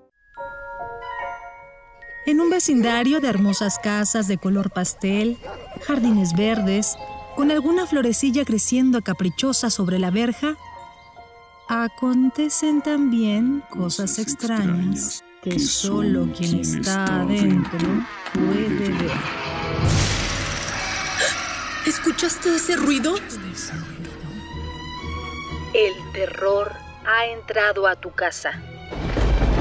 Desde la Radio Nacional de España, te traemos cuatro obras de radioteatro que no te dejarán dormir. Drácula, Extraños en un tren, Psicosis y El Exorcista. Escúchalas todos los sábados de noviembre a las 20 horas por Radio UNAM. Enciende la radio, cierra los ojos y viaja al terror. Radio UNAM. Experiencia sonora. Porque tu opinión es importante, síguenos en nuestras redes sociales, en Facebook como Prisma RU y en Twitter como arroba PrismaRU. Bien, Regreso, dos de la tarde con cinco minutos. Gracias por permanecer en esta sintonía, en estas frecuencias universitarias, 860 de AM, 96.1 de FM. Seguimos transmitiendo en vivo para todos ustedes. Allá nuestros compañeros desde cabina en Adolfo Prieto 133 en las instalaciones de Radio UNAM. Y pues gracias a ustedes que se comunican con nosotros, que están atentos, que nos hacen llegar sus comentarios. Eso nos da mucho gusto también. Ustedes son parte de este programa. Muchas gracias. Gracias a Valeria Sursis, Quiero contar tu historia. Muchas gracias a nuestro defensor de las audiencias de Radio y TV UNAM, a Mayra Elizondo, aquí que eh, dice gracias por todos los podcasts que escucha de Diego Barrazas. Muchas gracias, eh, Mayra. Mario Navarrete Real, yo decía, quizás nos estén escuchando y están haciendo la comida, están por ahí haciendo cualquier actividad, como Mario Navarrete que ya nos manda aquí una fotografía de, eh, pues está preparando la comida, está picando está también aquí con la con los granos de elote Creo que es un poco de cebollita también y espinacas. Muchas gracias por compartirnos el menú, Mario. Eh, gracias también a Edgardo Martínez. Dice, se viene el festival este festival del podcast eh, que ya tenemos publicado aquí en nuestras redes por si quieren más información. Muchas gracias. Eh, Cristina GC, Alejandro Toledo, muchas gracias. A Mac, también le agradecemos. Mayra nos dice, pues yo solo quiero decir qué bueno que no me alcanzó para un curso de Nexium. Muchas gracias, Mayra. Pues sí, costaban más o menos cinco mil dólares entre tres y cinco días. Y de ahí, pues bueno, ya lo que viniera. La verdad es que, pues eh, terribles estas historias que se pueden encontrar de muchas personas que desafortunadamente cayeron por alguna razón en esta, en esta secta y quienes lo defienden aún y pese a todo. Armando Aguirre nos dice, les envío una imagen de cómo se pinta el cielo de la Ciudad de México en estas tardes otoñales. Pues un cielo rojizo, muy bello. Muchas gracias Armando, gracias por esta fotografía que nos compartes aquí. Eh, nos gusta que nos compartan fotografías o videos, sobre todo su presencia en esta red. Cristian también, muchos saludos. Jorge Fra, Javier Peña. Eh, muchas gracias también a Gabipterix, a Rosario Martínez, que nos dice, no hay problema con el gobernador del Estado de México, ahorita está dando su informe, ¿sí? Nos aparece por todos lados cuando buscamos en los portales de noticias, eh, pues estos anuncios que, que, pagan algunos gobernadores o gobiernos federales, en fin, eh, toda esta publicidad sí está ahí en, ello el Estado de México. Habrá que preguntarle también en distintos temas. El caso de feminicidios, que no se nos olvide, uno de los lugares donde más se cometen es el Estado de México. José Luis León nos dice, recuerdo que en una investigación hace unos años encontré el término pereza fiscal para referirse a que los estados no recaudaban bien porque la federación les transfería recursos. Gracias, José Luis León, por el dato. Gracias también a Mario Navarrete, que además de las fotografías de la comida nos envía aquí una foto del, no un video, un video más bien, del tianguis que se pone los martes en Tlahuelilpan, Valle del Mezquital, en Hidalgo. Y bueno, pues muchísimas gracias por este, este video, Mario. Gracias también a quienes están aquí atentos. Mauricio Manió, súper listos, nos dice, ya estamos listos escuchándolos. Israel, eh, IBG también, eh, muchas gracias. Eh, también a José Luis León por aquí que nos dice que cómo llegar al texto. A ver, vamos a ver de cuál texto nos dice. Bueno, ahorita, ahorita contestamos, José Luis. Muchísimas gracias. Y les recuerdo también que pues recibimos sus calaveritas de aquí al viernes, si se puede, todavía el próximo lunes, que, que es 2 de noviembre, pues aquí los esperamos también en esta sintonía. Con sus calaveritas las vamos a leer aquí en este espacio. Así que envíenlas a través de un mensaje directo en, nuestra red social de Twitter, arroba PrismaRU, o en PrismaRU en Facebook. Bien, pues eh, vamos ahora a continuar con la información universitaria. Vamos a irnos con mi compañera Virginia Sánchez al inaugurar los trabajos del Diálogo Nacional por un México Social hacia un estado de bienestar después de la pandemia. El rector Enrique Grau aseguró que la UNAM es parte de la solución que México demanda. ¿Qué tal, Vicky? ¿Cómo estás? Muy buenas tardes. Adelante. Hola, ¿qué tal, Deya? Muy buenas tardes a ti y al auditorio de Prisma RU. Para superar estos momentos difíciles y lograr un mejor estado de bienestar social, se requiere del esfuerzo y contribución de todas y todos y formar parte de la solución que necesita de manera urgente el país. Así lo señaló el rector de la UNAM, Enrique Graue, al inaugurar el decimotercer Diálogo Nacional por un México Social hacia un estado de bienestar después de la pandemia el cual señaló es un espacio reflexivo que propicia el debate crítico con racionalidad histórica en temas de interés e impacto para el desarrollo de la nación.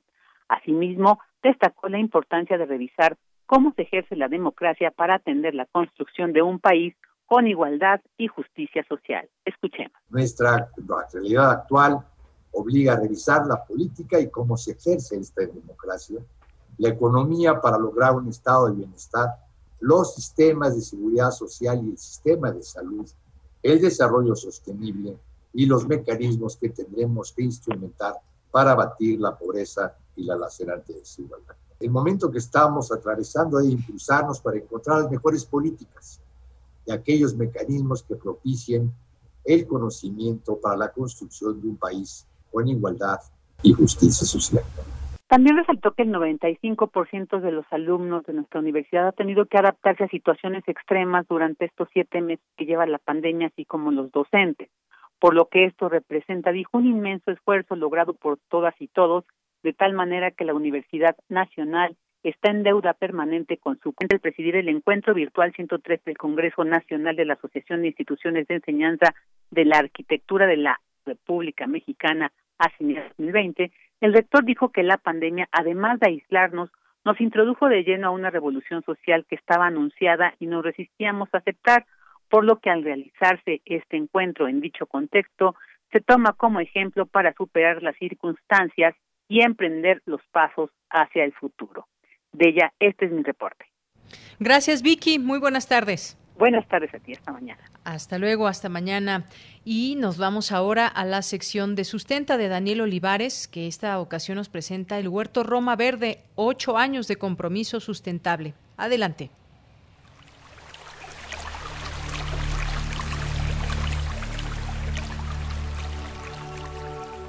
Sustenta, sustenta. Innovación universitaria en pro del medio ambiente.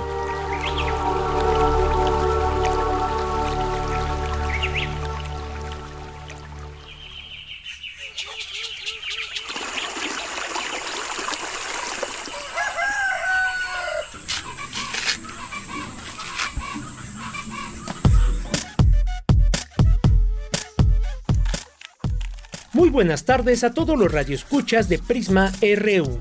En las pasadas entregas de Sustenta hemos abordado el tema de los huertos urbanos y su importancia para los habitantes de las grandes ciudades.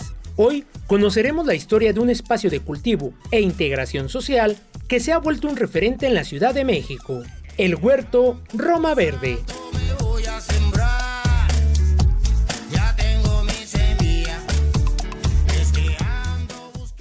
¿Cómo nace el proyecto Huerto Roma Verde? El sismo del 19 de septiembre de 1985 fue un desastre natural que dejó muchas zonas y edificios afectados en la colonia Roma. El terreno ubicado en la calle Jalapa, número 234, propiedad del ISTE, quedó abandonado por 27 años con un deterioro considerable. Para el año 2012, la Asociación Civil La Cuadra Provoca Ciudad inicia la recuperación del espacio acompañada de vecinos, empresarios y arquitectos reconocidos. Se logra entonces obtener la donación por parte del ISTE y nace así el Huerto Roma Verde. Para conocer más de este proyecto, entrevistamos al licenciado Francisco José Ayala Gabilondo, fundador de este espacio, quien nos explica cómo nace este proyecto. Bueno, Huerto Roma Verde es un proyecto que nace hace aproximadamente ocho años de la huella de lo que fueron edificios que se cayeron en el sismo del 85 y que durante 27 años quedó el terreno en en abandono y nosotros nos dimos a la tarea de empezar a hacer un trabajo de rescate y de regeneración del espacio. Somos una ocupa comunitaria y empezamos nosotros a hacer un trabajo de recuperación que fue creciendo y creciendo y se fueron sumando diversos colectivos, organizaciones. A lo largo de ocho años, el Huerto Roma Verde se ha convertido en un referente de sustentabilidad en la Ciudad de México. Este espacio se rige bajo siete ejes de acción que se traducen en actividades sustentables para que los vecinos de la colonia Roma y el público en general se integren y participen. Entre las actividades que realizan hay talleres de desarrollo comunitario, permacultura y agroecología, así como visitas guiadas, obras de teatro, funciones de cine, entre otras. El licenciado Francisco Ayala nos explica. El huerto es un espacio en donde se desarrollan siete ejes importantísimos. Es temas de organización social, temas de integración ambiental, temas de salud esencial, temas que tienen que ver con habitabilidad sostenible, temas que tienen que ver con tecnologías adecuadas, con economía biosocial y con cultura resiliente. Cada uno de estos siete ejes se suceden en el espacio en sus distintas áreas y con distintos colectivos. Para el licenciado Ayala Gabilondo, es importante apoyar y construir espacios como el Huerto Roma Verde para hacer frente a la demanda de alimentos y, sobre todo, al crecimiento de la población y la migración de esta a las grandes ciudades. Si analizamos la enorme problemática que están enfrentando las ciudades actualmente, vamos a darnos cuenta que si no empezamos a hacer ciudades de otra forma, eh, vamos a tener problemas gravísimos en los próximos 10, 15 años. Para el año 2030 sabemos que más del 83% de la población mundial vamos a vivir en ciudades. Si no empezamos a hacer ciudades sostenibles, y resilientes, pues eh, los problemas que hoy tenemos los vamos a ver multiplicados. Lo primero que hacen espacios como el Huerto Roma o eh, Verde y, espacios eh, que, que, han apostado justamente a, la resiliencia es que generan una cultura de paz, espacios de encuentro para vincular y recomponer el tejido social a través de la alimentación sana, de la agroecología, de poder vincular y encontrar gente y organizaciones que empiezan a trabajar en pos de hacer las cosas de otra manera. La crisis sanitaria por la pandemia de la COVID-19 obligó al huerto Roma Verde a cerrar sus puertas. Sin embargo, en meses pasados ha comenzado a reanudar sus actividades con todas las medidas sanitarias correspondientes. Por ejemplo, los días martes y jueves, las personas pueden asistir a su centro de reciclaje comunitario para donar sus residuos sólidos orgánicos. Continúan además con los talleres y cursos en línea. También invitar a todos los que están escuchando que puedan vincularse con el huerto. Nosotros estamos dando talleres eh, de cómo hacer eh, un huerto para principiantes, para intermedios, avanzados, para hacer temas de chocolate artesanal, herbolaria, cómo hacer composta, en fin, todos temas de reciclaje comunitario para poder eh, separar tus, tus residuos sólidos de manera correcta pueden traerlos aquí al huerto, en fin, es un espacio de co-creación en el que están invitadísimos e invitadísimas a sumarse a lo que el huerto hace. Entren a nuestras redes de, que es arroba huerto Roma Verde en Instagram, en Twitter, Facebook Huerto Roma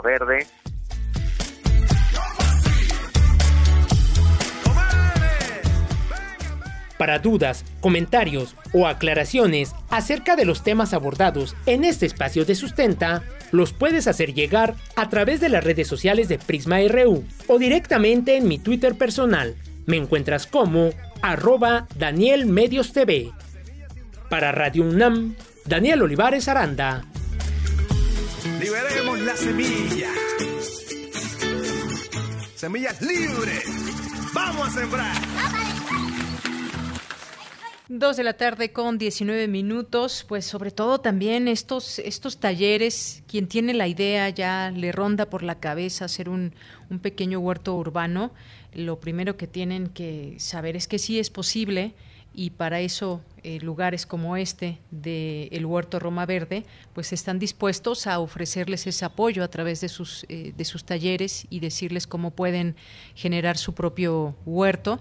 Y al inicio que escuchaba estas eh, estas gallinas de pronto pues a veces hoy en día pues escuchamos también en el ladrar de los perros escuchar a las gallinas, de pronto tenerla en el, en el roof garden, en la azotea y demás, no sería una mala idea, porque además, pues el huevo fresco es lo mejor y todo esto tiene que ver también con los, con los huertos urbanos, con lo que queremos nosotros sembrar, las posibilidades que hay con este clima que tenemos, por ejemplo, en la Ciudad de México. No se pierdan esta, esta oportunidad, verán que una vez que ya le agarren el modo a la semilla, su crecimiento y cómo, cómo ir generando el huerto, les va a encantar.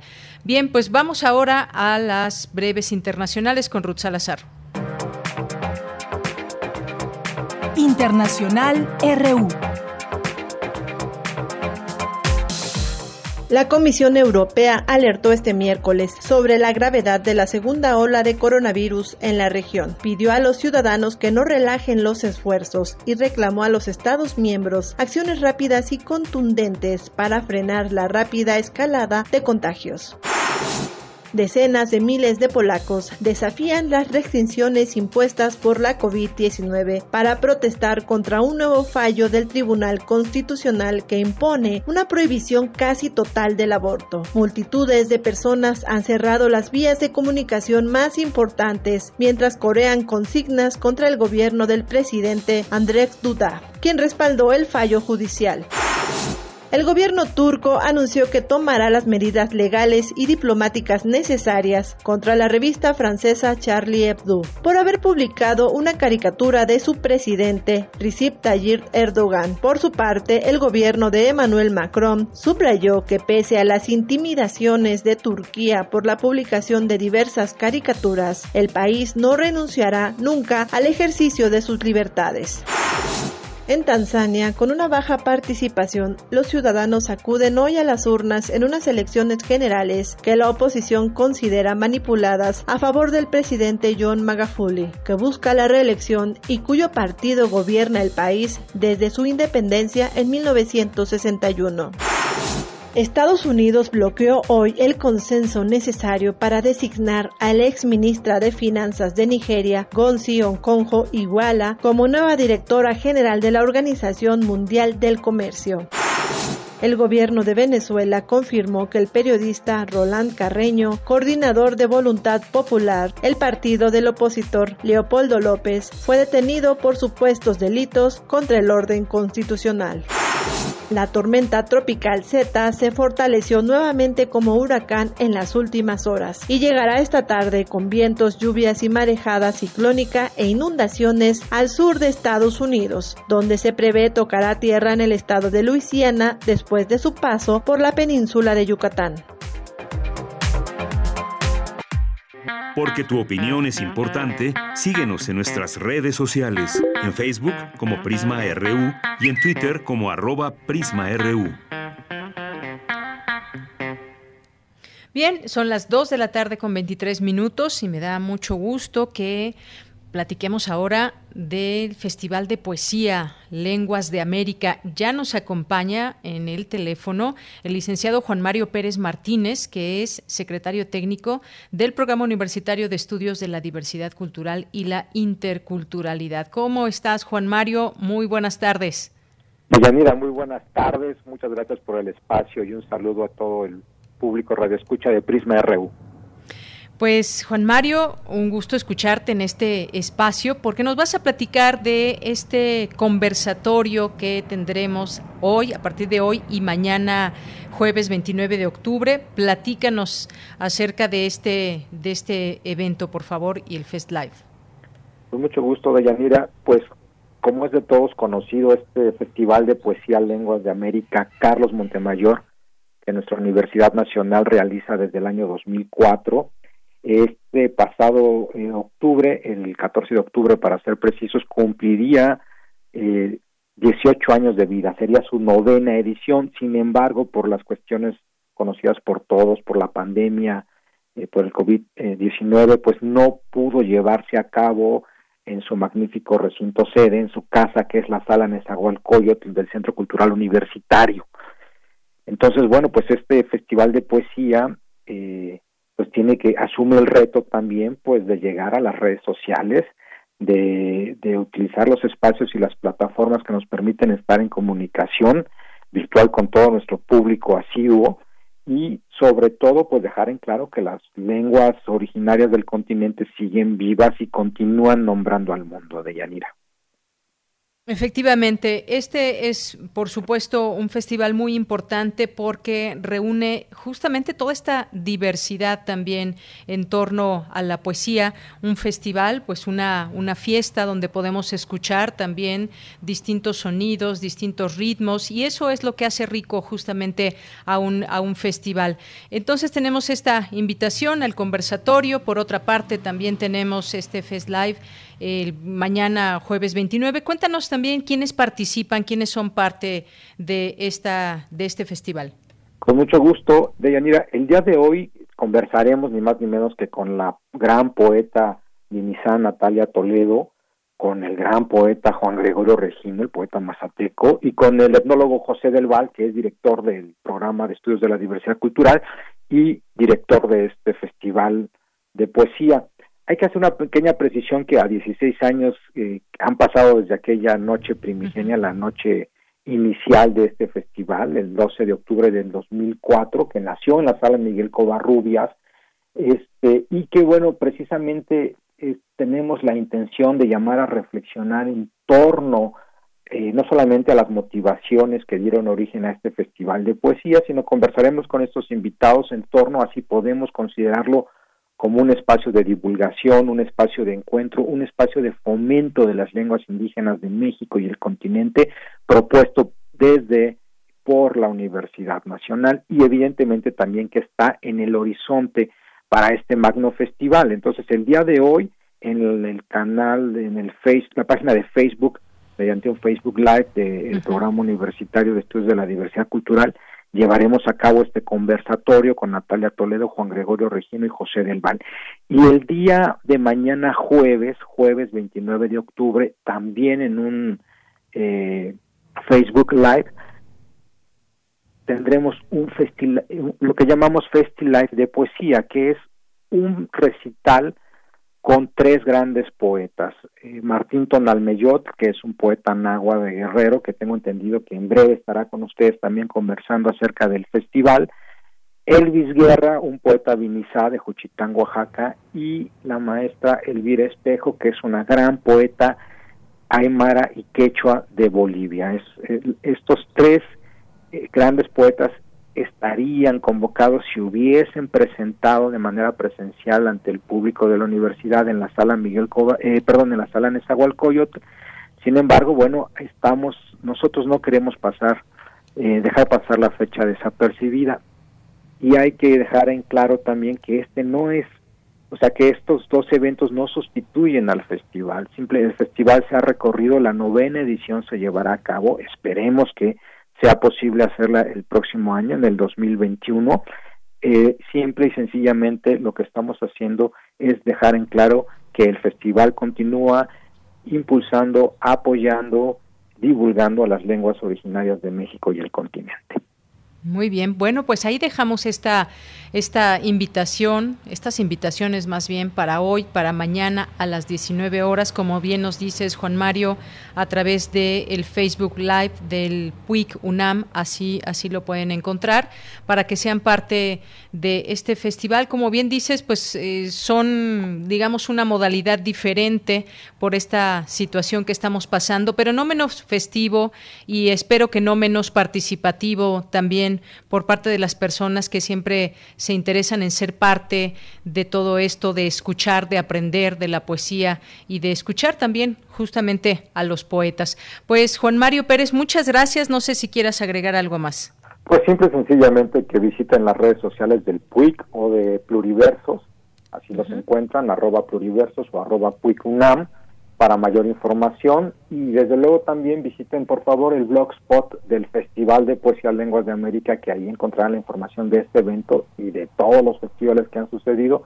lenguasdeamerica.blogspot.com ahí estamos a sus órdenes. Y bueno hacer la invitación para que nos acompañen en punto de las 7 de la noche del día de hoy. A todo tu público de Prisma RU de Yanira. Claro que sí, ahí está la invitación ella, a, ella y, pues ojalá que mucha gente se conecte y sea parte de este festival. Está la invitación hecha. Muchas gracias, Juan Mario. Te mando un abrazo. Abrazos, hasta luego. Hasta luego. Fue el licenciado Juan Mario Pérez Martínez, secretario técnico del Programa Universitario de Estudios de la Diversidad Cultural y la Interculturalidad. Tienen un Twitter, arroba puic-bajo UNAM. Y pues le doy la bienvenida, también ya está en la línea telefónica Martín Tonameyotl, que es poeta, es traductor, es profesor y gestor cultural y será una de las voces participantes que eh, pues dé sonoridad al Fest Life Lenguas de América. ¿Qué tal Martín? Con mucho gusto te saludo, muy buenas tardes. Hola, buenas tardes. Pues qué gusto escucharte. Platícanos tú, por favor, sobre pues un poco lo que vamos, lo que vamos a ver, lo que vamos a estar acompañando a través de este, este Facebook Live del Puicunam. Eh, pues primero agradecido por, por esta llamada y agradecido también por la invitación de Juan Mario y el maestro José del Val eh, por, bueno, considerarme ser parte de este festival tan importante que eh, están cumpliendo ya 16 años y bueno, y que ha tenido ahora sí a los mayores exponentes de la literatura en lenguas originarias, no solamente de México, sino de, de América Latina. Claro, y que pues son muchos años en los que pues se ha logrado ir enriqueciendo también y lo que nos gusta, platícanos también, vamos a escuchar poesía, cómo va a ser un poco la dinámica para que quienes nos estén escuchando pues tengan muchas ganas de poder conectarse hoy y mañana. Pues vamos a estar este compartiendo la palabra con con la este ahora sí con la hermana Quichua Elvira Espejo eh, y también con este la poeta Vinizá Elvis Guerra y nos va a tocar como compartir dos rondas, una mesa de dos rondas donde vamos a compartir parte de la obra que, que estamos creando y que hemos creado. Y bueno, eh, sería interesante que la gente se pudiera conectar y puedan escuchar como que estas voces tan distintas, estas melodías de, de que proponemos desde la poesía y bueno, estas también eh, voces, propuestas eh, estéticas distintas que estamos abarcando desde la lengua con traducción al español. Ojalá se animen a participar y a escucharnos para que conozcan también qué es lo que se está haciendo en la literatura mexicana desde las lenguas desde las lenguas originarias. Claro, por supuesto, y bien lo dices ya la palabra y la poesía, porque hoy en día me parece más que necesario que la poesía esté presente y que esos sonidos, ese ritmo que, eh, que enmarcan justamente a la poesía, pues tengamos oportunidad de escucharlo, ser parte de este, de este festival. El festival se hace así con la presencia de las personas a través de estas vías, que pues afortunadamente la tecnología nos da oportunidad de decir en este año también este festival se va a llevar a cabo, eh, como muchos otros eventos, pues tendrá que ser en esta modalidad, pero no por ello menos rico y no por ello menos entusiasta, Martín. Sí, yo creo que es muy importante este evento que, que realiza, de la, bueno, realizada por la mano de Juan Mario, de del maestro José del Val y, y por supuesto de la UNAM, porque fíjate que cada vez más estamos perdiendo hablantes en, el, en la vida cotidiana, cada vez hay menos niños que hablan la lengua, cada vez más eh, conocemos menos esta riqueza lingüística, esta riqueza poética que se está escribiendo. Y bueno, mucho también eh, pasa que mucha gente también solo escribe, pero lo ha dejado de hablar, lo ha dejado de enseñar. Yo creo que este espacio que se, está, se nos está dando oportunidad para dar a conocer esta riqueza lingüística y ojalá este, nos pudieran escuchar jóvenes y niños, ¿no? Que, que pudieran enamorarse también de la lengua como nosotros lo hemos hecho y empezar a compartir lo que esto que hablamos no es malo, que, que este hablar dos idiomas, tres idiomas, lejos de perjudicarnos, creo que nos abre nuevos mundos, nos abre nuevas maneras de interpretar la palabra, de interpretar el pensamiento y de conocer qué es lo que está pasando con nuestras lenguas originarias. Entonces, pues yo invitaría a, niños más que a gente grande que ojalá se acerquen a esta propuesta lingüística, a esta propuesta estética desde la poesía náhuatl, desde la poesía quichua y desde la poesía vinitzá. Por supuesto, nos has dado una muy gran idea que puedan estar conectados también los niños para que puedan también permearse, que puedan acercarse a esta propuesta lingüística, como bien dices, el que podamos escuchar eh, quizás sin entender, pero, pero nos dices va a haber una traducción, pero sobre todo no importa el hecho quizás de que no entendamos eh, pues eh, alguna lengua, algún idioma, pero es importante también en este festival justamente que nos, nos acerquemos a ver cómo son todas estas, estas lenguas florecientes que hay en distintas partes del mundo y que siempre forman parte de este festival, Martín. Sí, yo creo que es muy importante el escuchar porque eh, la poesía en realidad es como música transformada en letras. Entonces, cuando escuchamos eh, eh, un tipo de música, un, tipo de música, no, no necesitamos la traducción, solamente necesitamos escucharlo, entenderlo y bueno, abrir un poco el corazón para que esto llegue y nos pueda mover desde nuestros adentros. Y la poesía es, justo esa parte, ¿no? Son las palabras sintéticas, las palabras buscadas, las palabras rítmicas que nos buscan y bueno, que, que, que, nos buscan y nos puedan atravesar desde los ojos, desde la lectura, desde los libros, desde el escuchar. Y yo creo que la, la gran, el gran entusiasmo de esta de, de este evento, el poesía, Festival de Poesía Carlos Montemayor, es el compartir la palabra, el compartir, el conocer, porque en la palabra que escribimos, en la palabra que decimos, está la otra manera de ver el mundo, de interpretar el mundo, pero también está la otra manera de vernos a nosotros mismos, que muchas veces no nos vemos a nosotros mismos porque todo lo que vemos está allá afuera. Entonces yo creo que es importante esta parte de escucharnos y de convivir a partir de la poesía. Claro que sí, pues Maravillosas palabras, Martín, muchas gracias. Música transformada en letras. Pues tenemos una cita, ya está publicada esta convocatoria, esta invitación en nuestras redes sociales. Martín, no me resta más que agradecerte, te envío un abrazo desde aquí y pues ya te escucharemos en esta festividad. Gracias y ojalá nos puedan escuchar. Claro que sí. Hasta luego, un abrazo. Muy buenas tardes a Martín Tonalmeyotl, que es poeta, traductor, profesor y gestor cultural. Prisma RU. Relatamos al mundo.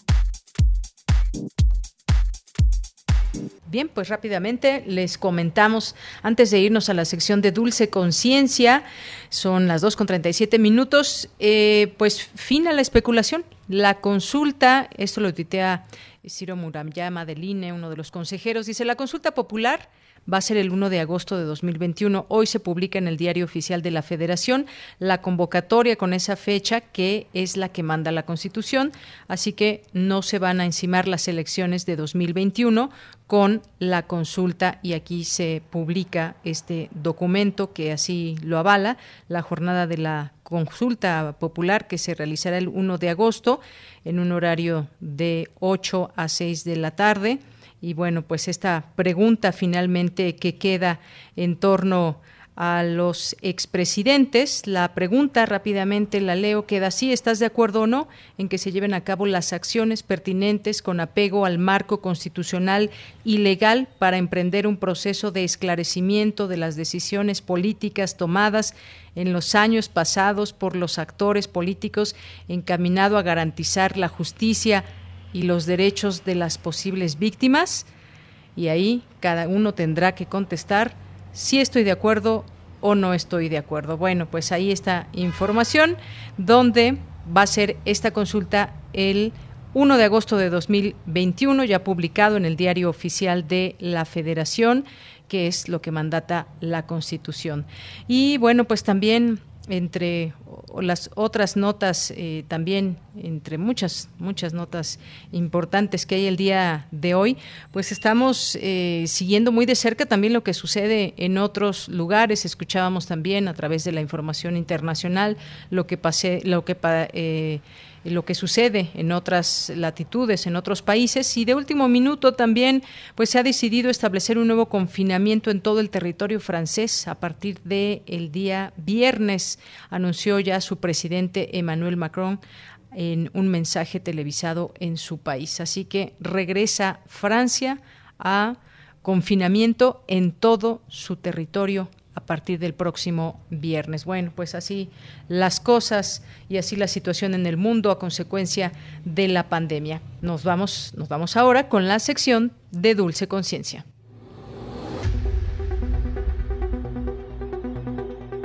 Dulce Conciencia. Ciencia. En Prisma Saludo con mucho gusto al auditorio de Prisma RU. Hoy platicaremos sobre los tratamientos que han adoptado los médicos para atender a los pacientes de COVID-19. ¿Cuáles funcionan, cuáles no? Antes de pasar a la plática, los invito a escuchar la siguiente información.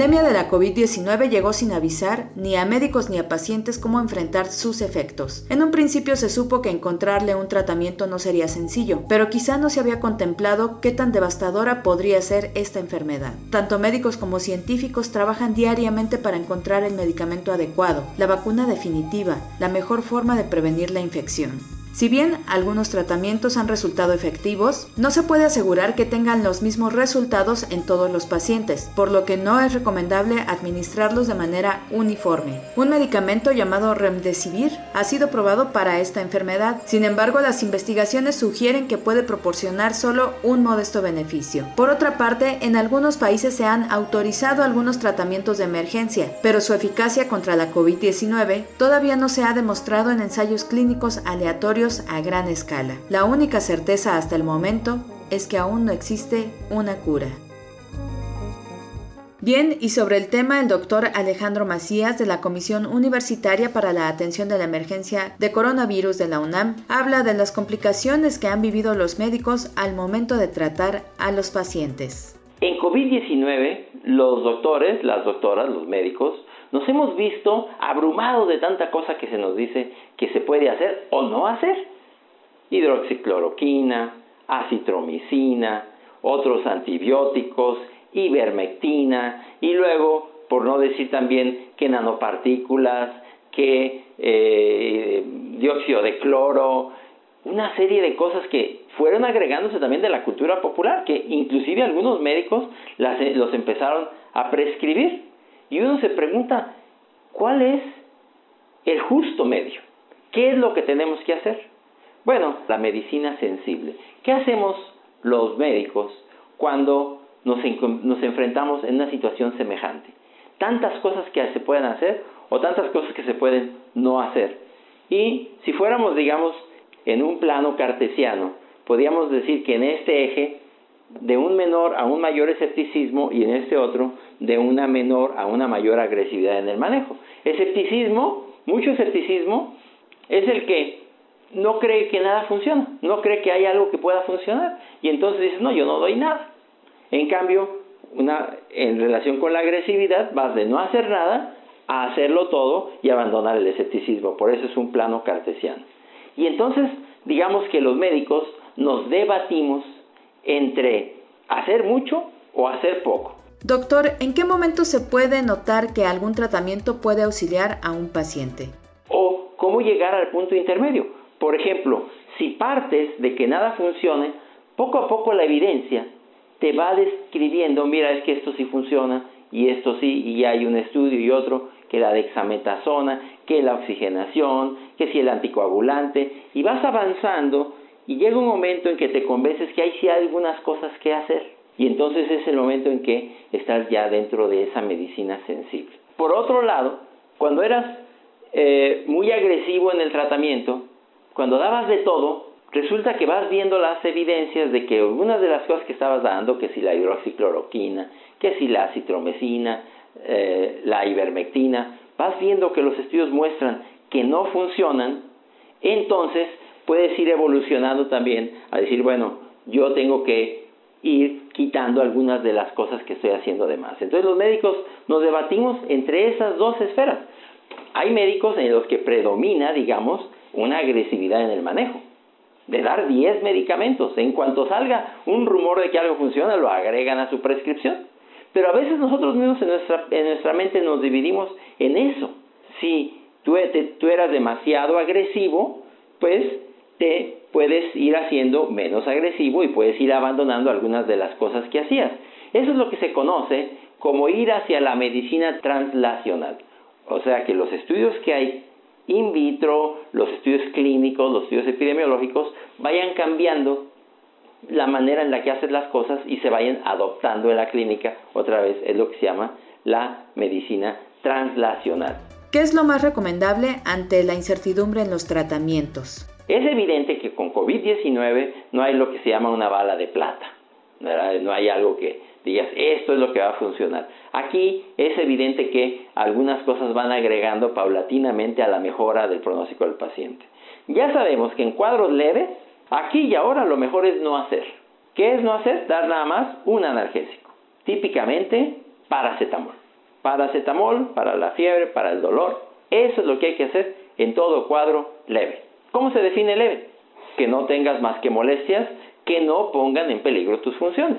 ¿Y eso cómo sabemos que no ponen en peligro las funciones? Porque no te falta el aire, porque preferentemente si tienes un oxímetro está marcando más de 92 o porque no estás respirando con mucha frecuencia. Digamos que una persona, aunque no tenga un oxímetro, no debe estar respirando. Un adulto, digamos, a más de 20 por minuto. Si está respirando a más de 20 por minuto, probablemente ya le está faltando el oxígeno. Es lo que se llama la hipoxemia. A veces las personas no se dan cuenta que les falta el oxígeno en COVID-19. Es lo que se llama la hipoxemia feliz, feliz. Entonces, lo que ya se sabe es, a ver, yo cuando hablo con los pacientes por teléfono, por ejemplo, les digo, ¿cómo te sientes? No, pues tengo fiebre, dolor de garganta. ¿Sientes que te falta el aire para respirar? No. ¿Tienes un oxímetro? No, cómprate uno si puedes. ¿Por qué? Esa es una información muy útil, que todos tengamos un oxímetro. Es evidente que aquí y ahora tener un equipo para medir el oxímetro es adecuado. Doctor, ¿hay algunos tratamientos médicos que sí podrían darse a los pacientes de manera general para complementar el tratamiento individual? Lo siguiente después del analgésico es la oximetría. Si te baja, ah, pues entonces el oxígeno. Poner oxígeno ya sea en casa o en un hospital. ¿Cuánto? Lo que sea necesario. Ya sabemos que todo eso sí hay que hacerlo. Ahora, ya sabemos también que aquí y ahora el que necesita oxígeno se beneficia todos de la dexametasona, que es un corticoide parecido a la cortisona, digamos.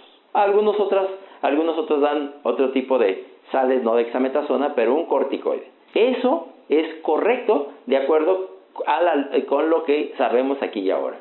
Después de esto vienen cosas de un impacto un poco menor. Sabemos, por ejemplo, que el remdesivir ya es algo más cuestionable.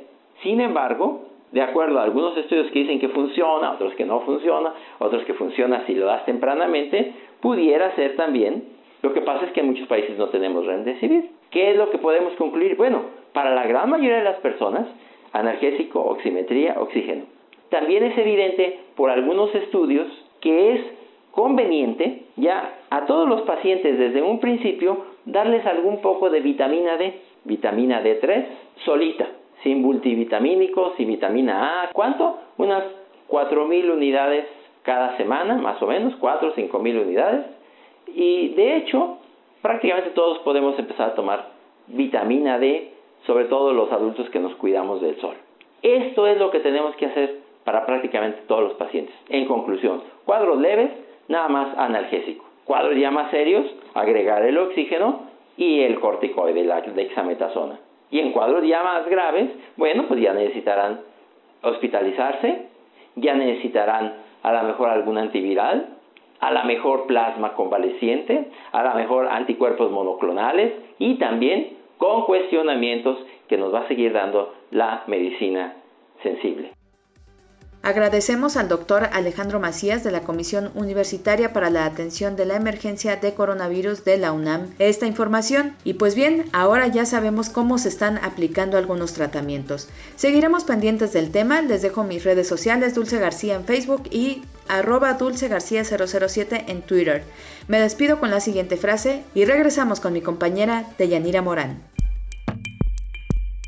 Tienes una cita con un científico. El médico debe ser el auxiliar de la naturaleza, no su enemigo. Paracelso.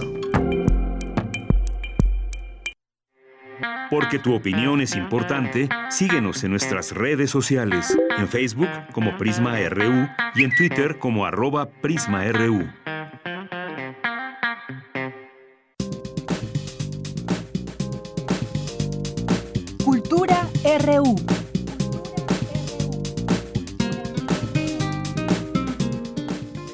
Pues nos vamos ya con la sección de cultura. ¿Qué tal, Tamara? Muy buenas tardes. y saludar, por supuesto, a todos aquellos que siguen nuestra transmisión a través de las frecuencias universitarias, a través de Radio UNAM. Qué bueno que siguen con nosotros. Ya nos acercamos a la recta final del programa, pero todavía tenemos más información. Les comparto que hoy por la mañana se realizó una conferencia de prensa virtual donde se dio a conocer el impulso de tres convocatorias lanzadas por la Coordinación de Difusión Cultural de la UNAM con la finalidad de apoyar y fomentar la producción editorial durante la crisis sanitaria. Como muchos de ustedes saben, desde la UNAM, a través de la Coordinación de Difusión Cultural, se ha trabajado en diversas iniciativas que proponen soluciones y también la recuperación del sector cultural afectado por la pandemia que se vive a nivel mundial. Y en este espacio hemos dado seguimiento eh, sobre todo a los nodos virtuales coordinados por la Cátedra Internacional Inés Amor. Foros que son resonancia del diagnóstico cultural realizado, de la encuesta de opinión de los distintos agentes culturales y de las industrias culturales. También hemos dado seguimiento a los planteamientos del libro para salir de terapia intensiva. Asimismo, hemos dado seguimiento a las acciones que se realizan desde Cultura UNAM para seguir difundiendo y también eh, abriendo espacio para mantener la acción a través de la virtualidad, la acción cultural. Y bueno, en esta serie de propuestas también hay convocatorias en distintos rubros para contribuir a la reactivación de este sector. Vamos a escuchar parte de lo que compartió el doctor Jorge Volpi, coordinador de difusión cultural de la UNAM, en conferencia de prensa sobre las convocatorias de fomento a la producción editorial. Estas convocatorias que hemos podido lanzar este año han tenido como objetivo fundamental intentar que tanto artistas como industrias culturales y trabajadores de la cultura puedan seguir manteniendo parte de su trabajo, puedan ser remunerados en esta época. Tuvimos un contacto cercano con la Cámara y con distintos eh, actores culturales en este sector. Vimos cuál es la magnitud de la contracción de este sector en este año, agravado por la pandemia más la crisis económica. Nos enfocamos en eh, tres partes. Eh, tratar de hacer una convocatoria abierta, todas ellas, a coediciones con editoriales independientes, justamente para tratar desde la universidad de tener un programa editorial muy vasto apoyando a estas editoriales independientes a través de la Dirección General de Publicaciones y Fomento Editorial. En segundo lugar, también para la propia universidad, una convocatoria para reeditar colecciones, libros con nuestras distintas áreas eh, de la universidad. Ustedes saben que la universidad en su conjunto, con sus 120 unidades editoras, es la editorial en realidad más grande en lengua española y también queríamos tener esta oportunidad. Y en tercer lugar, también a través de la revista Universidad de México, de la revista de la universidad, lanzar una convocatoria para apoyar también a las revistas culturales independientes. Entonces, además de los resultados que ustedes también han podido ir siguiendo en las otras áreas, en artes escénicas, en música, en artes visuales, en parte cinematográfica, etcétera, que hemos estado lanzando. En esta ocasión queremos mostrarles esta que es la mayor iniciativa en este momento en nuestro país para tratar de apoyar al sector editorial independiente. Esa fue la voz de Jorge Volpi, coordinador de difusión cultural de la UNAM. Y sobre los proyectos de la Dirección General de Publicaciones y Fomento Editorial, se han lanzado dos.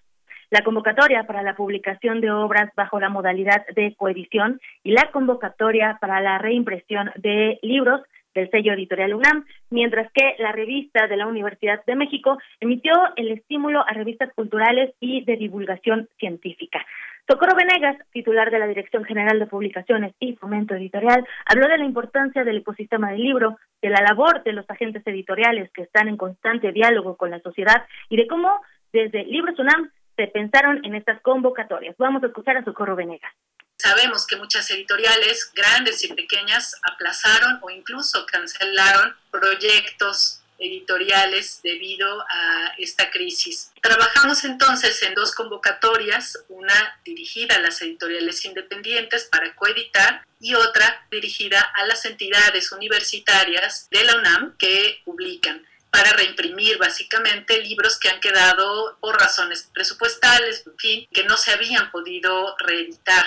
Entonces, con respecto a la primera convocatoria de coediciones, formamos un consejo editorial integrado por nueve editores de la UNAM y nos planteamos tres criterios generales muy amplios para que se pudieran revisar las propuestas que nos llegaran. Un primer principio de generalidad pensando en que los libros seleccionados debían ser del interés de la comunidad universitaria desde el nivel medio a superior, incluyendo también posgrados. Un principio de equidad para buscar que de algún modo razonable en las obras seleccionadas hubiera un equilibrio en materia de participación de género, que hubiera autoras también, ilustradoras, que hubiera equidad. Un principio de inclusión para invitar también a los editores a que nos enviaran obras en lenguas originarias que incluyeran la traducción al español. Hablando de la numeralia, les comparto que se coeditarán 24 publicaciones con diversas editoriales se reimprimirán 17 libros universitarios y también se apoyará a 12 revistas independientes.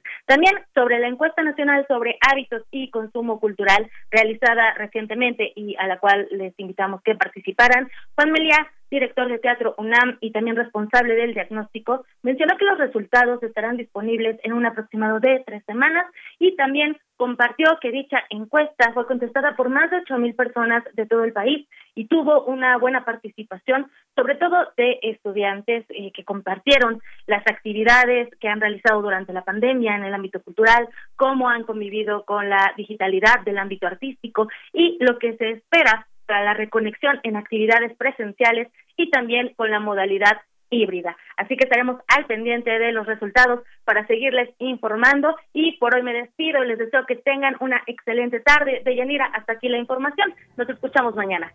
Claro que sí, Tamara. Nos escuchamos mañana aquí en la sección de Cultura. Muchas gracias y buenas tardes.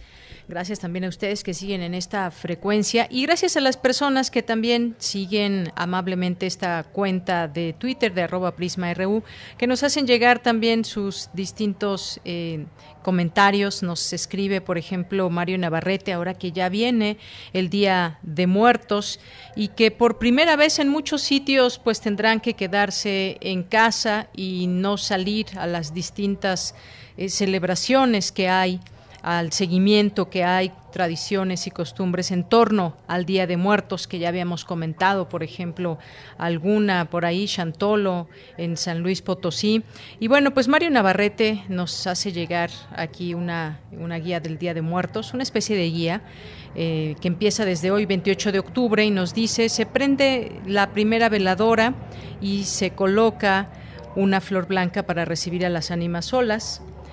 29 de octubre se prende otra veladora y se coloca un vaso con agua dedicado a difuntos olvidados y desamparados.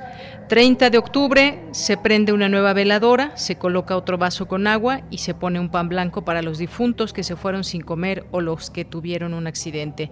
31 de octubre se prende una nueva veladora, otro vaso con agua, otro pan blanco y colocamos una fruta. Esto es para los ancestros, es decir, bisabuelos y tatarabuelos. Y bueno, pues agradezco mucho este mensaje que nos hace llegar. Y les recuerdo también que está en nuestras redes sociales esta invitación de nuestros amigos del PUICUNAM para que se puedan conectar tanto hoy y mañana a las 7 de la noche a través de su Facebook, así que acompañémoslos para escuchar esta música de palabras. Ya aquí nos platicaba Juan Mario Pérez también y el, poeta Martín Tonalmeyotl. Así que, pues bueno, demos, demos paso a ello también hoy y el día de mañana.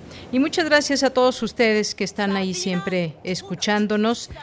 Em, también por aquí, pues vamos a ver qué cambios hay en el Senado, en Canal 11.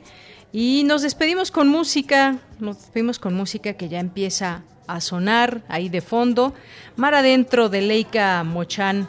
Con esto nos despedimos. Gracias a todo el equipo que hace posible esa transmisión. A nombre de todos ellos, soy de Yanira Morán. Buenas tardes y buen provecho. Será como mi casa. Tendrá cuatro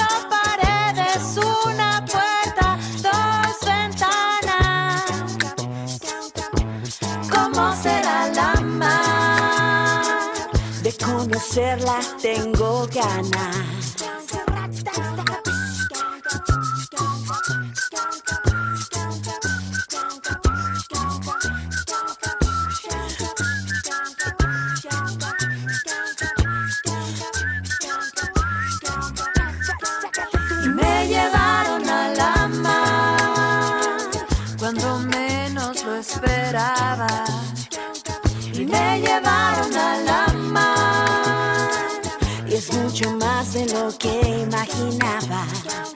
Es que es grande, grande, grande. grande y azul. Y es que es grande, grande, grande, como el cielo azul.